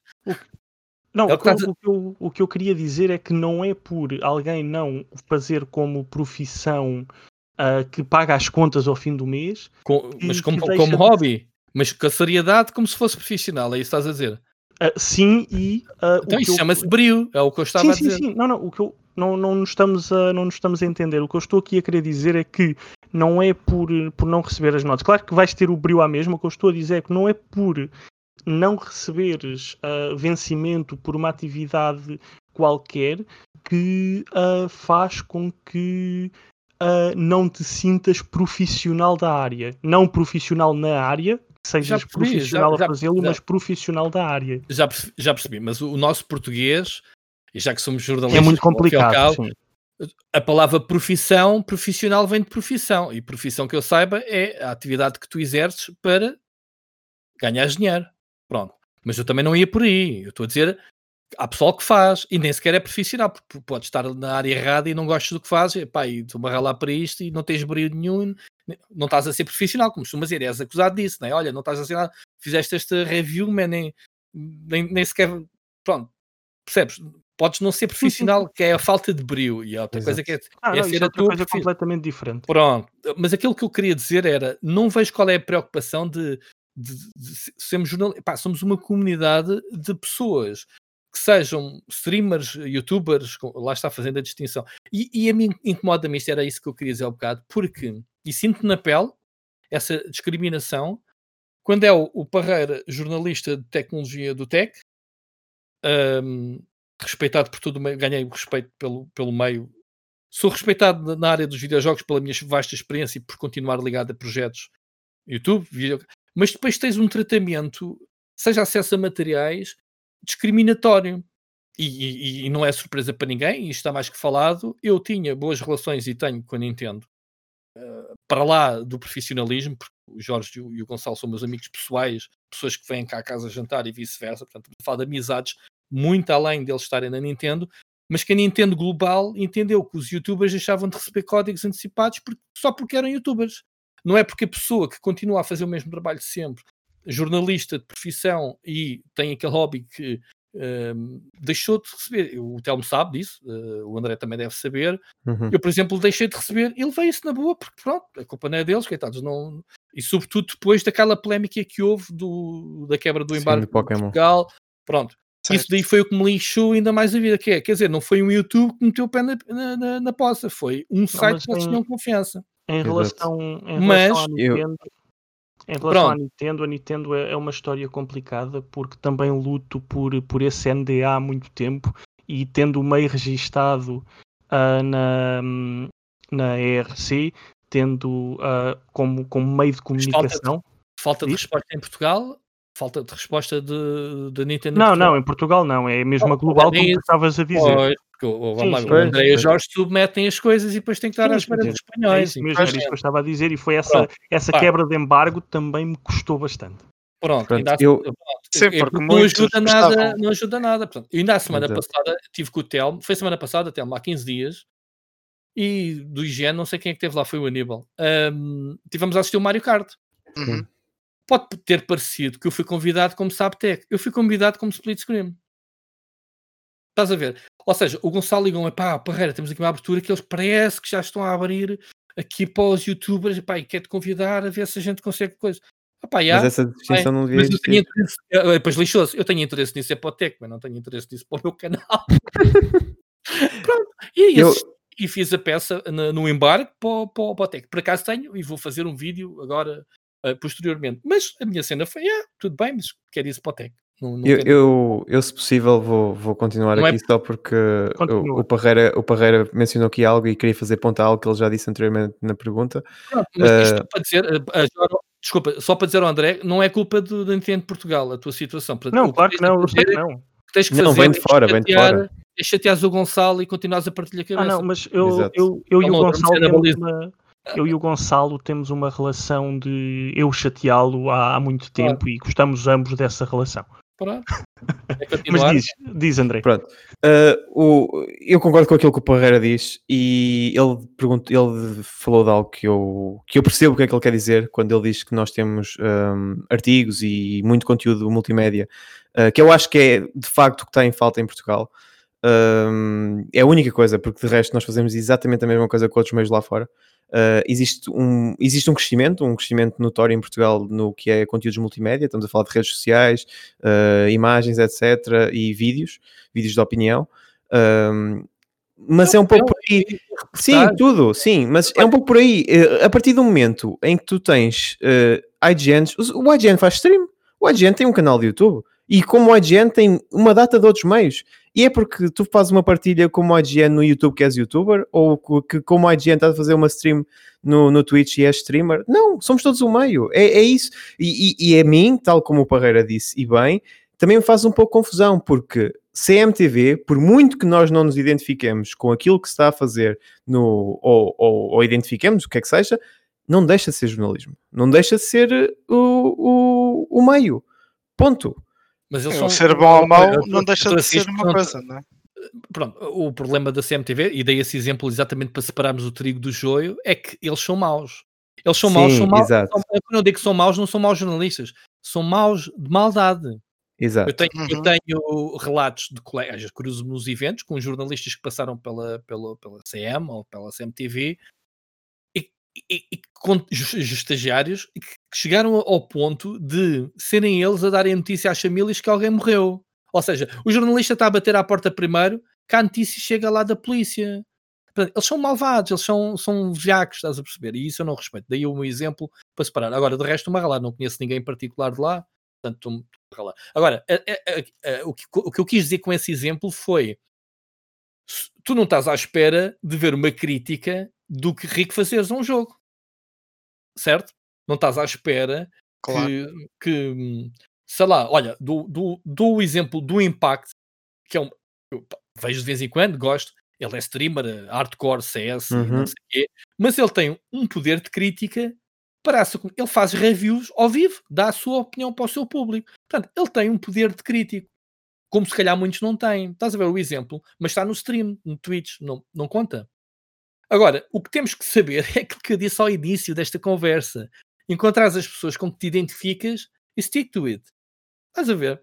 Se as pessoas se identificam com a opinião do Rico, que é o Rico, que é a pessoa que pega num jogo e vai se divertir com a história e vai viver as emoções, e, e, e se tu te identificas com isso, man, é com ele que tu vais saber se o jogo é bom ou mau para tu comprares. Não é o crítico que vai, vai enfiar. Agora, se eu, se eu digo assim, olha, eu tenho, eu escrevo para um site, neste momento, atenção, escrevo para um site, tenho um podcast de áudio, tenho um, vídeos no YouTube, tenho streamings no Twitch, um, epá, e neste caso até publico os meus guiões, sim, porque as minhas reviews têm, eu escrevo, uh, uh, uh, já estou farto de explicar o processo, mas eu escrevo críticas completas para poder ler eh, nas reviews que faço, ainda são publicadas no Rubber Chicken. Portanto, eu, eu abranjo. Ah, qual é o espectro que me falta aqui? Falta algum? Não, não, acho que estás, és mesmo o homem do chat ofício. Não, não, mas o que eu quero dizer que isto não é firme, pá, espero que não, espero, que não, é, não é isso, atenção, eu, isto sai-me tudo das, das Como vocês sabem, eu para estar aqui a história disse logo, pá, não consigo estar às 7 porque estou no meu trabalho, como estávamos hoje. Aquilo que eu quero dizer é, não importa o meio, importa é o que tu fazes. E é isto que eu defendo. É, Sim. tu vais ao meu canal, tu vais encontrar um bocado tudo. É um canal de videojogos tenho críticas, mais tenho, porque eu não tenho tempo para tudo. Tenho críticas. Pá, eu já fiz um documentário, mal ou bem, eu fiz um documentário, ou dois já, mas um pelo menos que eu fiz. Já fiz entrevistas, reportagens, uh, gameplays, lives, epá, tudo o que os outros fazem. Portanto, eu experimentei um bocado de tudo. Mas ali é um canal de jogos. Um canal para te quiseres informar, um canal para te divertir e conhecer jogos novos. Se eu for ao IGN, é exatamente isso que eu espero, é ver as notícias. Pá, eu vou, visito muito, o, o André sabe que eu leio muito o IGN e sai lixado muitas vezes, e, e tu sabes, por causa dos spoilers ou essas coisas, sempre sim, sim. Com, com o Aníbal. Mas eu consumo. A nossa, eu prefiro ir ao IGN ou um Eurogamer Portugal do que vou lá fora. Pá, porque eu quero ver a nossa realidade. Parece que não, esta malta se esforça-se de, de escrever sobre coisas que passam cá também podes ir ao meus jogos, ao Future Behind, ao Split Screen, à Eco Boomer. Existem muitos, muitos meios em Portugal. Claro. Uh, existem muitos, cada vez são mais. Existem meios também muito bons, uh, existem outros menos bons, como Mas em tudo na vida. Claro, claro. Uh, e esta pandemia que, que vivemos trouxe pelo menos a Portugal, que é os meios que eu consumo, trouxe um crescimento de meios que, que eu nunca tinha visto. Vocês cresceram todos? É verdade, apareceram muitos novos. Não, não, não, não a nível nosso muito... pessoal, mas surgiram muitos meios novos. Por acaso mas, o meu continua a crescer, do... o que é bom, mas sim. É, pronto. A, a, nível de, a nível de crescimento, posso partilhar aqui convosco que este será o melhor ano. Nós eh, existimos desde 2016, nascemos ligados à tecnologia, mas uhum. mesmo com essa área da tecnologia que, que o Rui Ferreira criou, eh, este será o melhor ano do, do Future Behind. Por isso, já não, já não seguem tecnologia vocês? Já não seguimos que a tecnologia, estamos assim que o Rui saiu do projeto para, para seguir a sua vida, ele está agora na, na exame, informática. Ele é meu concorrente uh, estás a ver? Como é que é verdade? um uh, e, e uh, a, a, passagem profissional antes do Future Behind foi pelo mesmo empregador que tu. Atenção, que eu, agora. Eu, era isso que eu ia dizer. o Rui teve no Tech saiu para criar esse projeto. Eu sei dessa história toda. E atenção, eu já me cruzei várias vezes com o Rui, já tivemos até em palestras conjuntas, acho cinco estrelas, ok? Fique aqui claro já agora. Não, não, não. não. Eu, eu digo que é meu concorrente é porque claro, realmente estamos ali a, a brincadeira, obviamente. Sim, Mas, claro, acontece. Estamos aqui todos juntos. A internet é todos. Aí está, estamos aqui todos juntos, mas ao fim e ao cabo somos todos dentro, estamos todos dentro da mesma comunidade, mas queremos todos também o maior sucesso para, para os nossos meios. Um, mas o que eu ia perguntar, e, e, vai muito pelo, pelo que o Rui disse, que, que são 22 e 47 e estamos a gravar o podcast, uh, é o investimento pessoal uh, de horas, às vezes de dinheiro, uh, que, e faço esta pergunta mais virada para, para o Rui e para o Telmo, depois já tenho outra preparada para o André, que é o investimento todo que é necessário fazer para conseguir ter um, um meio a nosso, um meio independente. Não a tua vertente como criador de conteúdo, como jornalista que partilhas o teu conteúdo no, no Rubber Chicken e que partilhas no teu canal de YouTube, nos teus streams, o investimento que tens que fazer a nível de horas é gigantesco, correto? Sim. Posso responder primeiro? Ou... Podes, podes. Força, força. Um, as pessoas pensam que eu não tenho vida, obviamente. Eh, e, e, sim, eu, eu vou buscar muito ao sono. Eu já não consigo, agora, tanto como antigamente. Era aí que eu ia buscar. Porque repara, apesar deste ser aquele mundo geek, não sei o quê, eu tenho família, tenho mulher, sou casado há 20 anos, uh, namoro há 26, portanto, a mesma pessoa nunca me largou por causa disto. Portanto, espero que continue assim. Tenho uma filha de 15 anos, portanto, tenho, sempre tive emprego, portanto, nunca tive tirando alguns anos desde a GUT, não tenho assim muito tempo, sempre trabalhei, portanto, e, mas o que eu consegui foi, e é isso que eu digo a vocês todos, não sei quantos de vocês trabalham a 100% nisto, pelo menos o Tel mais que não, né? o, o André já assim, tu, tu, tu, André, também dependes só eu não, tra não, eu não, não trabalho a 100% nisto, mas Pronto. trabalho umas boas 7 horas diárias. Pronto, é assim, mas isso o tempo às vezes não se traduz no, na recompensa, o que é pena. Porque, pá, fogo, vocês. Eu estou na área mais difícil agora, que é o YouTube, porque passa pelos processos todos que vocês passam e depois ainda dá mais um ou dois passos, não é? Ou seja, vocês, imagina, numa review de um jogo, já que estamos a falar de tempo para contextualizar, vocês jogam um jogo, o jogo, sei lá, não interessa, vão acabar o jogo, o jogo tem 20 horas, imagina, ou 10, o que tiver. Vão acabar o jogo, como eu, porreiro. Depois disso, vão sentar a escrever, como eu, porreiro vocês depois publicam. Então, eu pego no texto, ainda vou gravar voz, ok? Áudio. Depois do áudio, que a minha voz é horrível, engano-me, cuspo-me todo, tenho que andar a cortar, cortar tudo, é para a voz ser fluida. Portanto, depois tenho que editar, tenho que pintar, e eu faço.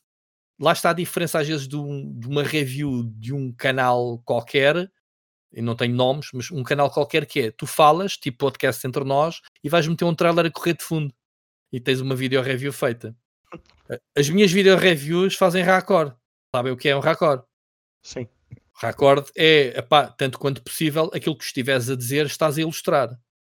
Dá um bocadinho mais de trabalho. Não dá um bocadinho, dá bastante mais. Até, Portanto, até porque eu fiz duas ah, para o Rubber Chicken, do Horizon uhum. e do Gears, e fiz exatamente isso que estás a dizer, em que gravei cerca de 17 horas.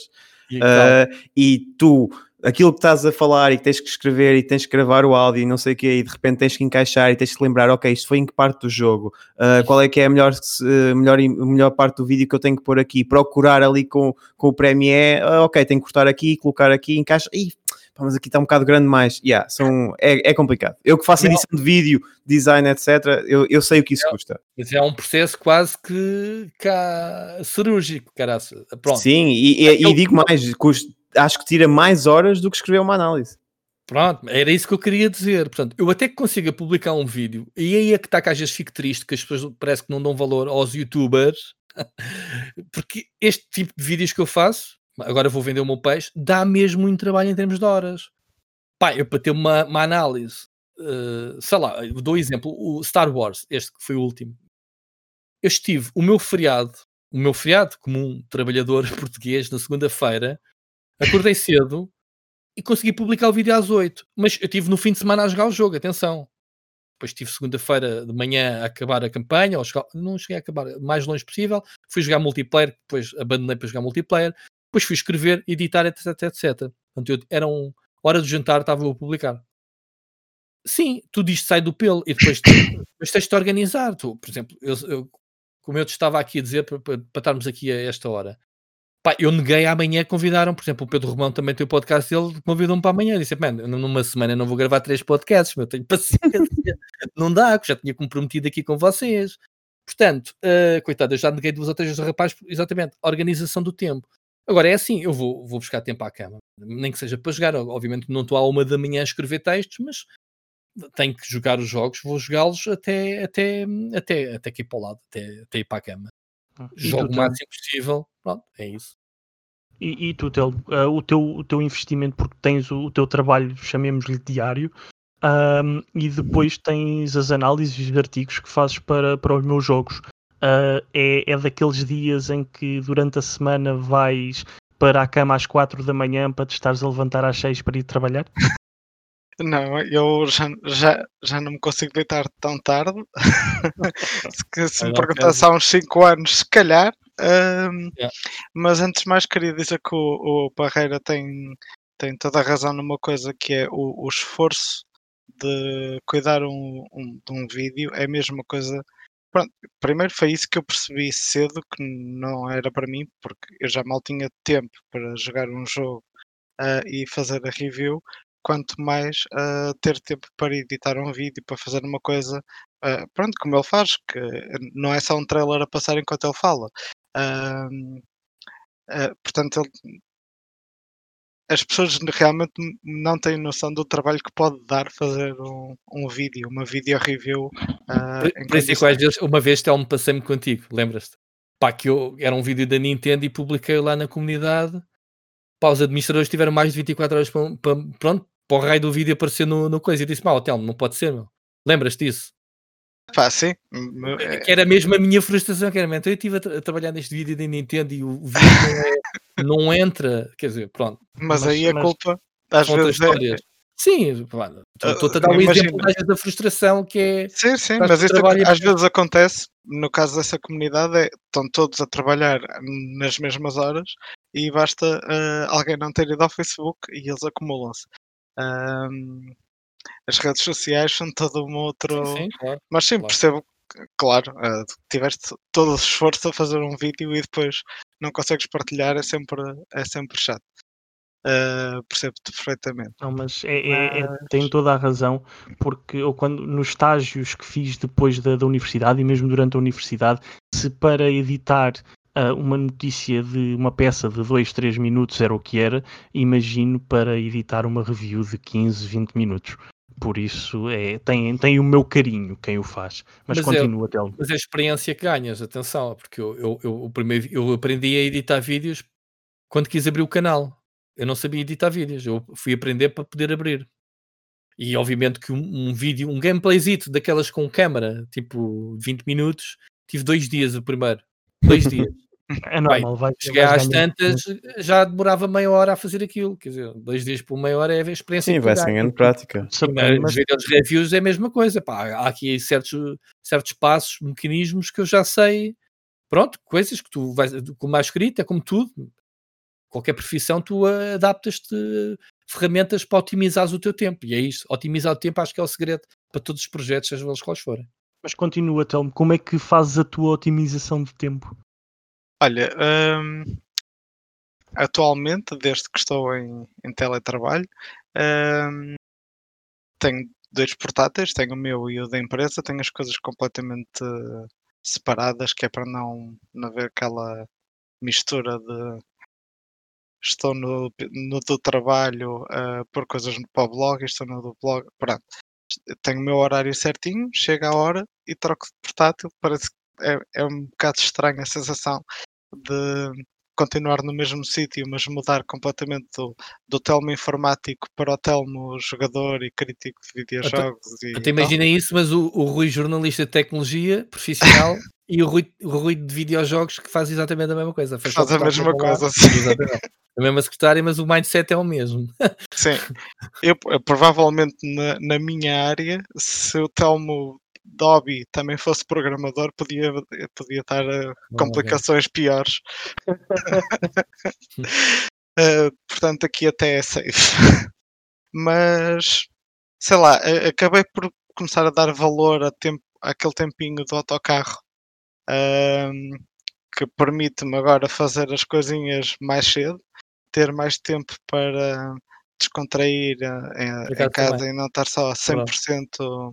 Verdade, tá. aí concordo. Porque concordo. é o tempo de ver a sériezita tranquilo, eh, Sim. ou um podcast, lá está. Sim, e uh, pronto, acho que nesse sentido há, há um. Pronto, é aquela coisa estranha, tipo, eu estou no mesmo sítio, do, dois, dois, duas vertentes às vezes um dia de trabalho muito estressante e depois estou exausto e chega a hora de trocar de computador e de repente descubro uma nova energia. Uh, isto é, é, é, é curioso. Uh, mas sim, acontece muitas vezes, quer dizer, especialmente quando são jogos que eu sinto que tenho que jogar até ao fim para poder fazer uma review uh, em condições. Aí são, são noites uh, mal dormidas para tentar chegar ao tempo do embargo. E pronto, e no dia seguinte uh, parecer que estou fresquinho para trabalhar. É, é, é, a vida de, de, todos nós, pelo menos uma vez por mês, quando, quando há um lançamento grande. Mas, André, Uh, muitos de nós uh, passam, ou alguns de nós no meio, passam o dia a trabalhar em trabalho de redação, a criar artigos, entrevistas, uh, e depois, neste, no fim deste dia de redação, há ainda o resto do trabalho, que é o trabalho de crítico, em que se tem que jogar um jogo e fazer uma análise. Como é que tu, que trabalhas para a IGN Portugal, consegues gerir este tempo entre a vida profissional de redação, vida profissional a fazer uma análise depois do trabalho de redação e também a vida pessoal? A vida pessoal é um bocado complicada porque eu acho, eu acho que as pessoas para entrarem no meio têm que estar com o mindset que o horário laboral estende-se bem mais do que às 8 horas. Uh, pelo menos para aquilo que nós queremos fazer. Uh, no nosso caso, uh, nós entramos na redação, fazemos uh, notícias. No meu caso, eu faço as notícias, faço imagens para as redes sociais, uh, faço conteúdos multimédia, vídeo, etc. Eu faço tudo um pouco. Por isso eu também estou habituado a editar e, e, aprendi a ser assim, porque sei que hoje em dia, uh, sobretudo hoje em dia, uh, um meio não se pode reger apenas pela escrita. Uh, as pessoas querem mais que apenas texto. E eu sei que muitas vezes, ou melhor, até digo mais, na maioria das vezes, eu não uso o, o, o escritório para uh, fazer análises. é muito raro.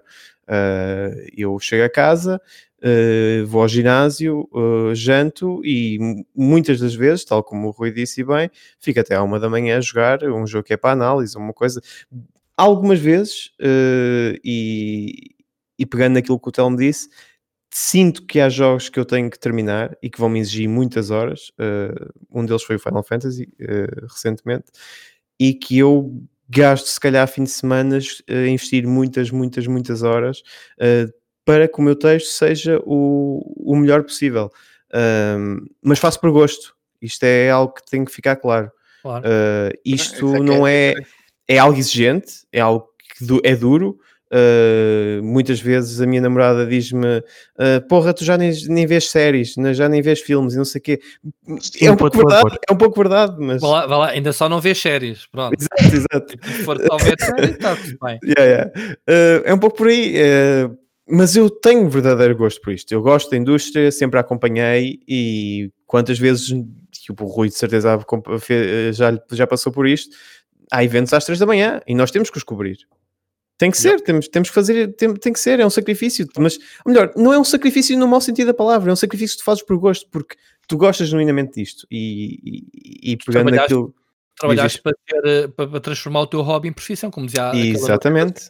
Portanto, uh, com isso vem tudo, né? Responsabilidade. Exatamente, exatamente. Eu, eu antes de, de ter investido tempo e, e, e ter uh, dito para mim mesmo, ok, eu quero fazer disto vida, uh, eu tirei concursos de, de hotelaria, eu tive horário repartido, que também me consumiu dias inteiros uh, durante a semana, em que não fazia mais nada, e vi que não era para mim. E ok, isto não vai funcionar, vou mudar, vou investir tempo nisto, vou trabalhar para que isto seja a minha vida. E hoje em dia eu gasto, hum, hum, eu invisto mais horas do que as oito normais, mas faço por gosto. E é isto que as pessoas têm que se mentalizar. Acho que, acima de tudo, para estar no meio, até porque se não tivermos isto, as pessoas vão notar e vão dizer isto é falso, não é real. Há que haver paixão há que haver paixão pela indústria, há que haver paixão pelos videojogos e nós temos que tentar transcrever isso ao máximo para quem nos lê, para quem nos acompanha. É isso mesmo. Ou seja, no, no fim do dia, o que, o que interessa para, para estar no meio é ter uh, eh, 32 horas diárias e muita paixão por aquilo que se faz. Eu, eu, se tivesse mais, eu se tivesse mais de 12 horas num dia era fantástico. Mas é, é uma lição que eu quando não era nada na indústria, retirei numa viagem à Gamescom do, que, eu, que eu paguei no meu bolso e por acaso encontrei o Colin Moriarty que na altura pertencia ao IGN e ele disse que opá, uh, tu já tens o que é preciso, que é paixão. E isso, essa mensagem ficou para sempre uh, gravada em mim e é isso que eu tento usar como força motora no meu dia a dia. E, e fica a mensagem também para, para quem nos ouve que ao querer entrar no meio, o mais importante é mesmo gostarem do meio. Uh, agora, eu iria, iria passar para a fase final do, do podcast uh, e o que vos iria pedir era algo diferente. Algo, nunca terminamos o podcast assim. Uh, eu vou dizer adeus às pessoas e no fim dou-vos um minuto, dois minutos a cada um para, para contarem quem é que vocês são, quem é o vosso, qual é o vosso meio e uh, o que é que aqui estão a fazer no meio, basicamente. Estamos de acordo? Vamos embora. Então vamos lá. Uh, quero agradecer a quem nos ouviu. Uh, muito obrigado por, por estarem presentes, por participarem nesta discussão do meio dos videojogos, do jornalismo, dos videojogos e da criação de conteúdo em Portugal. Uh, até para a semana, onde estaremos presentes com um novo tema ainda a descobrir. Uh, eu agora ia dar a palavra final aos nossos convidados, a começar pelo André, passando para o Rui e a terminar no Telmo, para que nos contem onde é que começaram, por onde é que andaram e onde é que estão agora. André. Uh, a minha experiência nos videojogos começou pela N3, da qual fiz grandes amigos e onde eu tive, as minhas bases.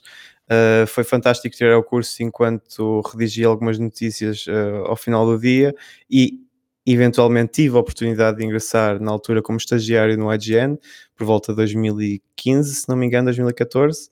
Um, pronto, passado alguns anos, uh, no final do ano passado, voltei a ingressar no projeto, uh, voltando a fazer algo que, que adoro.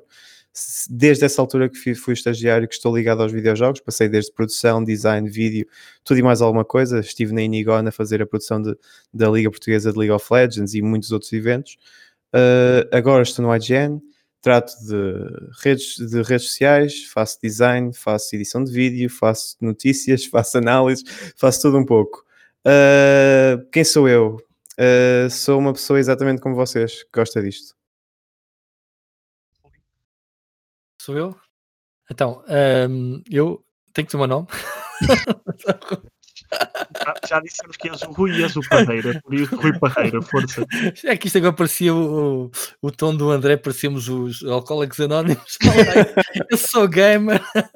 Bom, então é assim, eu, como eu disse, já ando nisto há 21 anos, ou seja, 21 anos ligado a esta comunidade de videojogos, chamemos-lhe assim. Eh, posso dizer 21 anos desde que me recordo de estar em projetos uh, mais mais chegado, porque o pessoal mais antigo, se tiveres o público assim mais eh, da minha idade, uh, na casa dos 40, 30 e tal, lembra-se com certeza a, a Capital à sexta-feira trazia aos poucos e dicas. Não sei se vos diz alguma coisa, se ouviram falar nisso. Claro em que se partilhava sim. mapas, eh, soluções. Eu já para aí, quando era puto, ao ponto de mandar para lá a morada, dizer: Olha, está aqui, uh, quem quiserem trocar correspondência, está aqui a minha morada. Portanto, aqui os senhores reguladores da privacidade, todos a, da RPGD e isso tudo, a olhar para mim agora. Então, um, há 21 anos, em 99, estreiei o PT Gamers. Foi um projeto que nasceu de paixão, como vocês, porque estávamos no início da internet e considerávamos que em Portugal não havia nenhum site, e não havia nenhum site de videojogos, que se pudéssemos uh, comparar na altura que as referências que era o GameSpot, o GameSpy, se não me engano, não sei se o IGN na altura já mandava cartas, mas pronto, o GameSpot principalmente era a referência. E então criámos um projeto que era isto, era reviews, análises, notícias diárias, ainda do tempo do Dreamweaver, não havia cá back-office para ninguém, facilitismos, tinhas que andar a pagar uh, imagens de uma semana para a outra para ter espaço para as mesmas.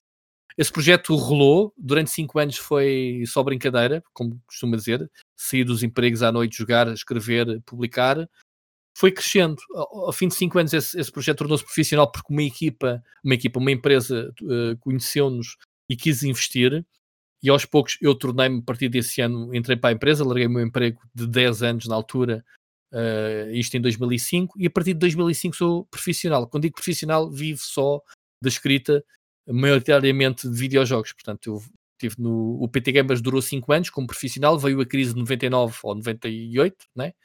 Uh, desculpa, de 2008 e, e, explodiu. Portanto, a empresa fechou. O projeto PT Gamers foi à vida com 10 anos em cima. Portanto, malta que, pensa que dois anos no projeto é pouco e que quer desistir, não, não percam a esperança. Daí, um, do, quando fechou o PT Gamers, abrimos a Smash, eu, o Jorge Vieira e o Gonçalo Brito, um, que também durou um ano. Portanto, eles tinham saído da hype um, e eu tinha sido o PT Gamers e fizemos. Acabado a, a Smash 2011, entrei na Goody, onde estive até 2017 Portanto, passei em todas as revistas que havia de especialidade de videojogos, a, a, a Big Gamer, PlayStation Oficial, Maxi Consolas e os sites correspondentes, para além de muitas publicações que fomos fazendo lá, entretanto, mesmo depois da, da Big Gamer fechar, desde as revistas dos Pokémon. O, o, o, tu lembras, Telmo, disso, não? Das revistas das dicas do Pokémon Go, isso sim, sim. que fizemos lá. Quando a Goody também fechou, portanto, tive um hiatezito. Entretanto, em 2015 abriu o canal, eh, Blitz Scream que até hoje. E desde 2017, depois de ter sido da Goody, entrei então para o Saptec, de onde estou até hoje, uh, que é o meu, o meu, day job, digamos assim, onde eu escrevo sobre tudo o que é impressionante. E acho que é o, aquilo que mais me completa é o tech, porque eu consigo falar sobre o, lançamento do Super Mario ou qualquer videojogo, com qualquer consola que vai sair agora, porque é tecnologia, como estou a falar do Elon Musk, da Tesla do SpaceX, como estou a falar uh, regras de, foram faladas da Comissão Europeia sobre tecnologia, whatever, tudo o que seja tecnologia, uh, eu falar, desde os simples reviews, que eu não costumo trazer isto muito para, para o meu dia a dia, reviews a portáteis, a telemóveis, enfim, também faço, aprendi a fazer. Uma coisa que o André sabe que eu faço, que eu não falo muito, também, também estou à frente do projeto de esportes do, do SAP, né? do SAP Desporto e Esportes. Enfim, Epá, pronto, eu vou. Acho que é só. Tenho um podcast também, o Split Chicken. Split, Chicken. Split Chicken. Muita coisa, portanto. E eu acho que é só. Passei e, por muita coisa, principalmente. Pronto, atualmente faço algumas coisas, mas não é nada. Pronto, faz, pronto. E, e sendo este, sendo este, antes de dar a palavra ao Telmo, sendo uhum. este um dos principais motivos de, de te termos aqui uh, connosco hoje, porque o teu currículo dentro da área é, é impressionante são muitos, muitos anos de, de, atividade e a passar por nomes que todos conhecemos.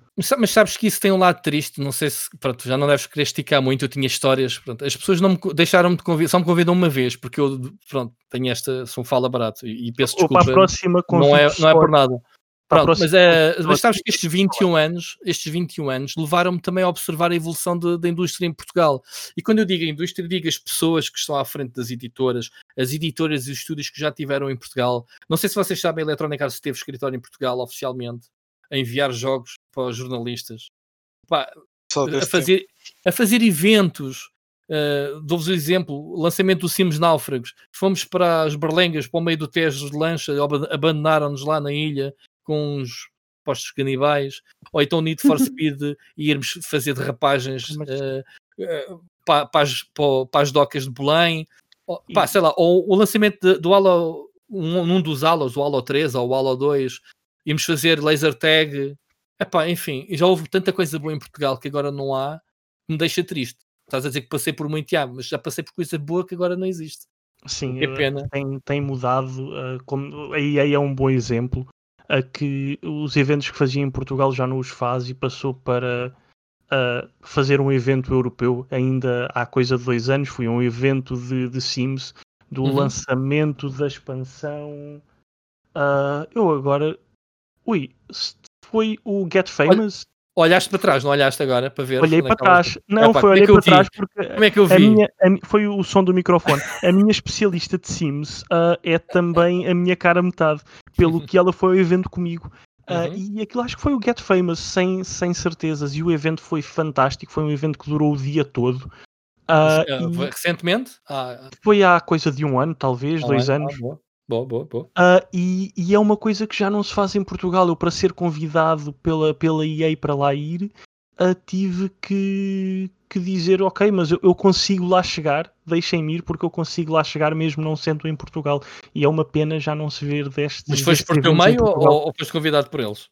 Fui convidado por eles a, a estar presente em Londres. Ah, está... a parte, a, parte a, a sorte deles uh, é que eu resido em Londres, então ah, ok, pronto. Então aí foi mais Estava a ver que, mais fácil. que ainda pegavam em jornalistas portugueses. E não, não, não, não. Eu fui a muitos eventos no estrangeiro pela Electronic Arts e até tenho histórias. E é uma ver, pena. Fui é ver o flag na altura com porta-chaves que me deixou em maus lençóis no aeroporto. É, não, são, é... histórias, são histórias. Há muitas histórias giras. Há muitas, acredito. Mas é, são, é uma pena esses eventos já não se fazerem em Portugal. Mas Telmo, quem és tu? Conta-nos. Ora, então, eu sou o Telmo do Meus Jogos, uh, mas tudo começou uh, em plena adolescência, uh, onde eu comecei a digerir revistas de videojogos atrás de revistas de, de videojogos. Estava sempre à espera da Big Gamer, à espera da, da Megascore e, e aquilo dava-me uma, uma alegria de ler, eh, não sei, era mesmo jogos que eu nunca iria jogar, eu gostava de ler os artigos, as críticas, os truques e dicas. Depois tinha um amigo que gostava de um, de um jogo e eu sabia truques que tinha visto na revista, enfim.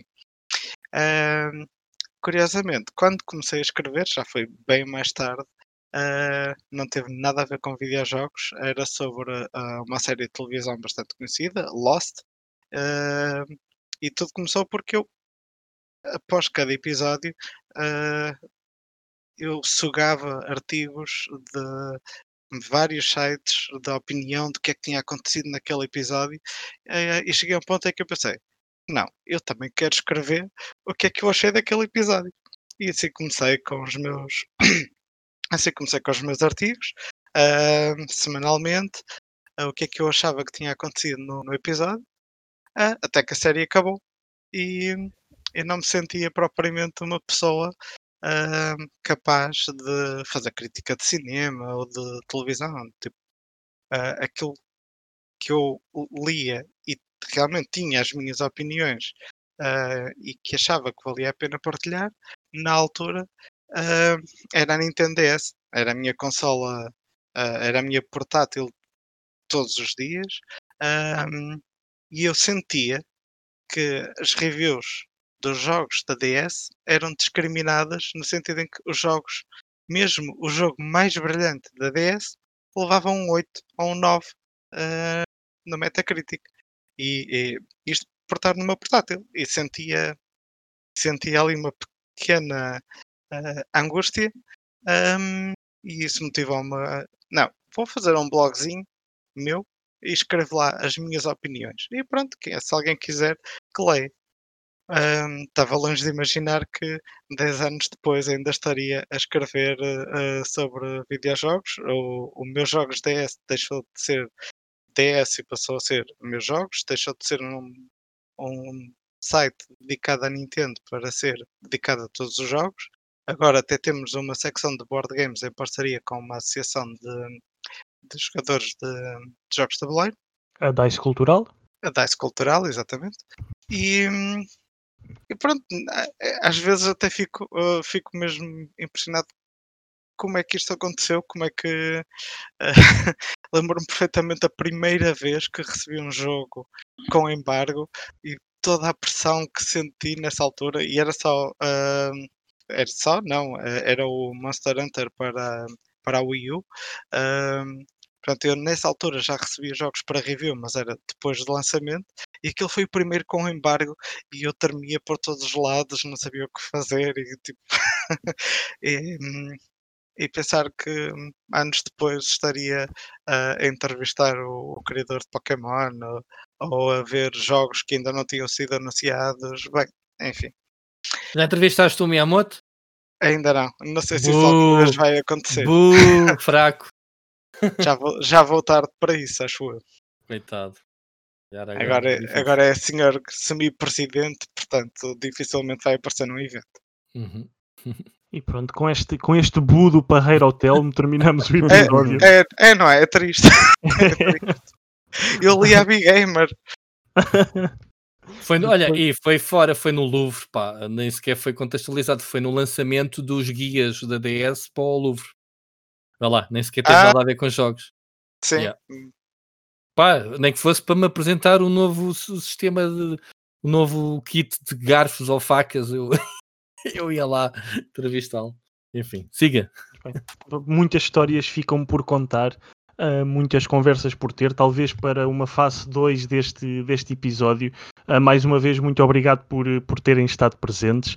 Uh, foi um gosto tê-los por cá. Espero que possamos repetir num, num futuro próximo. Muito obrigado. Obrigado, eu. Obrigado.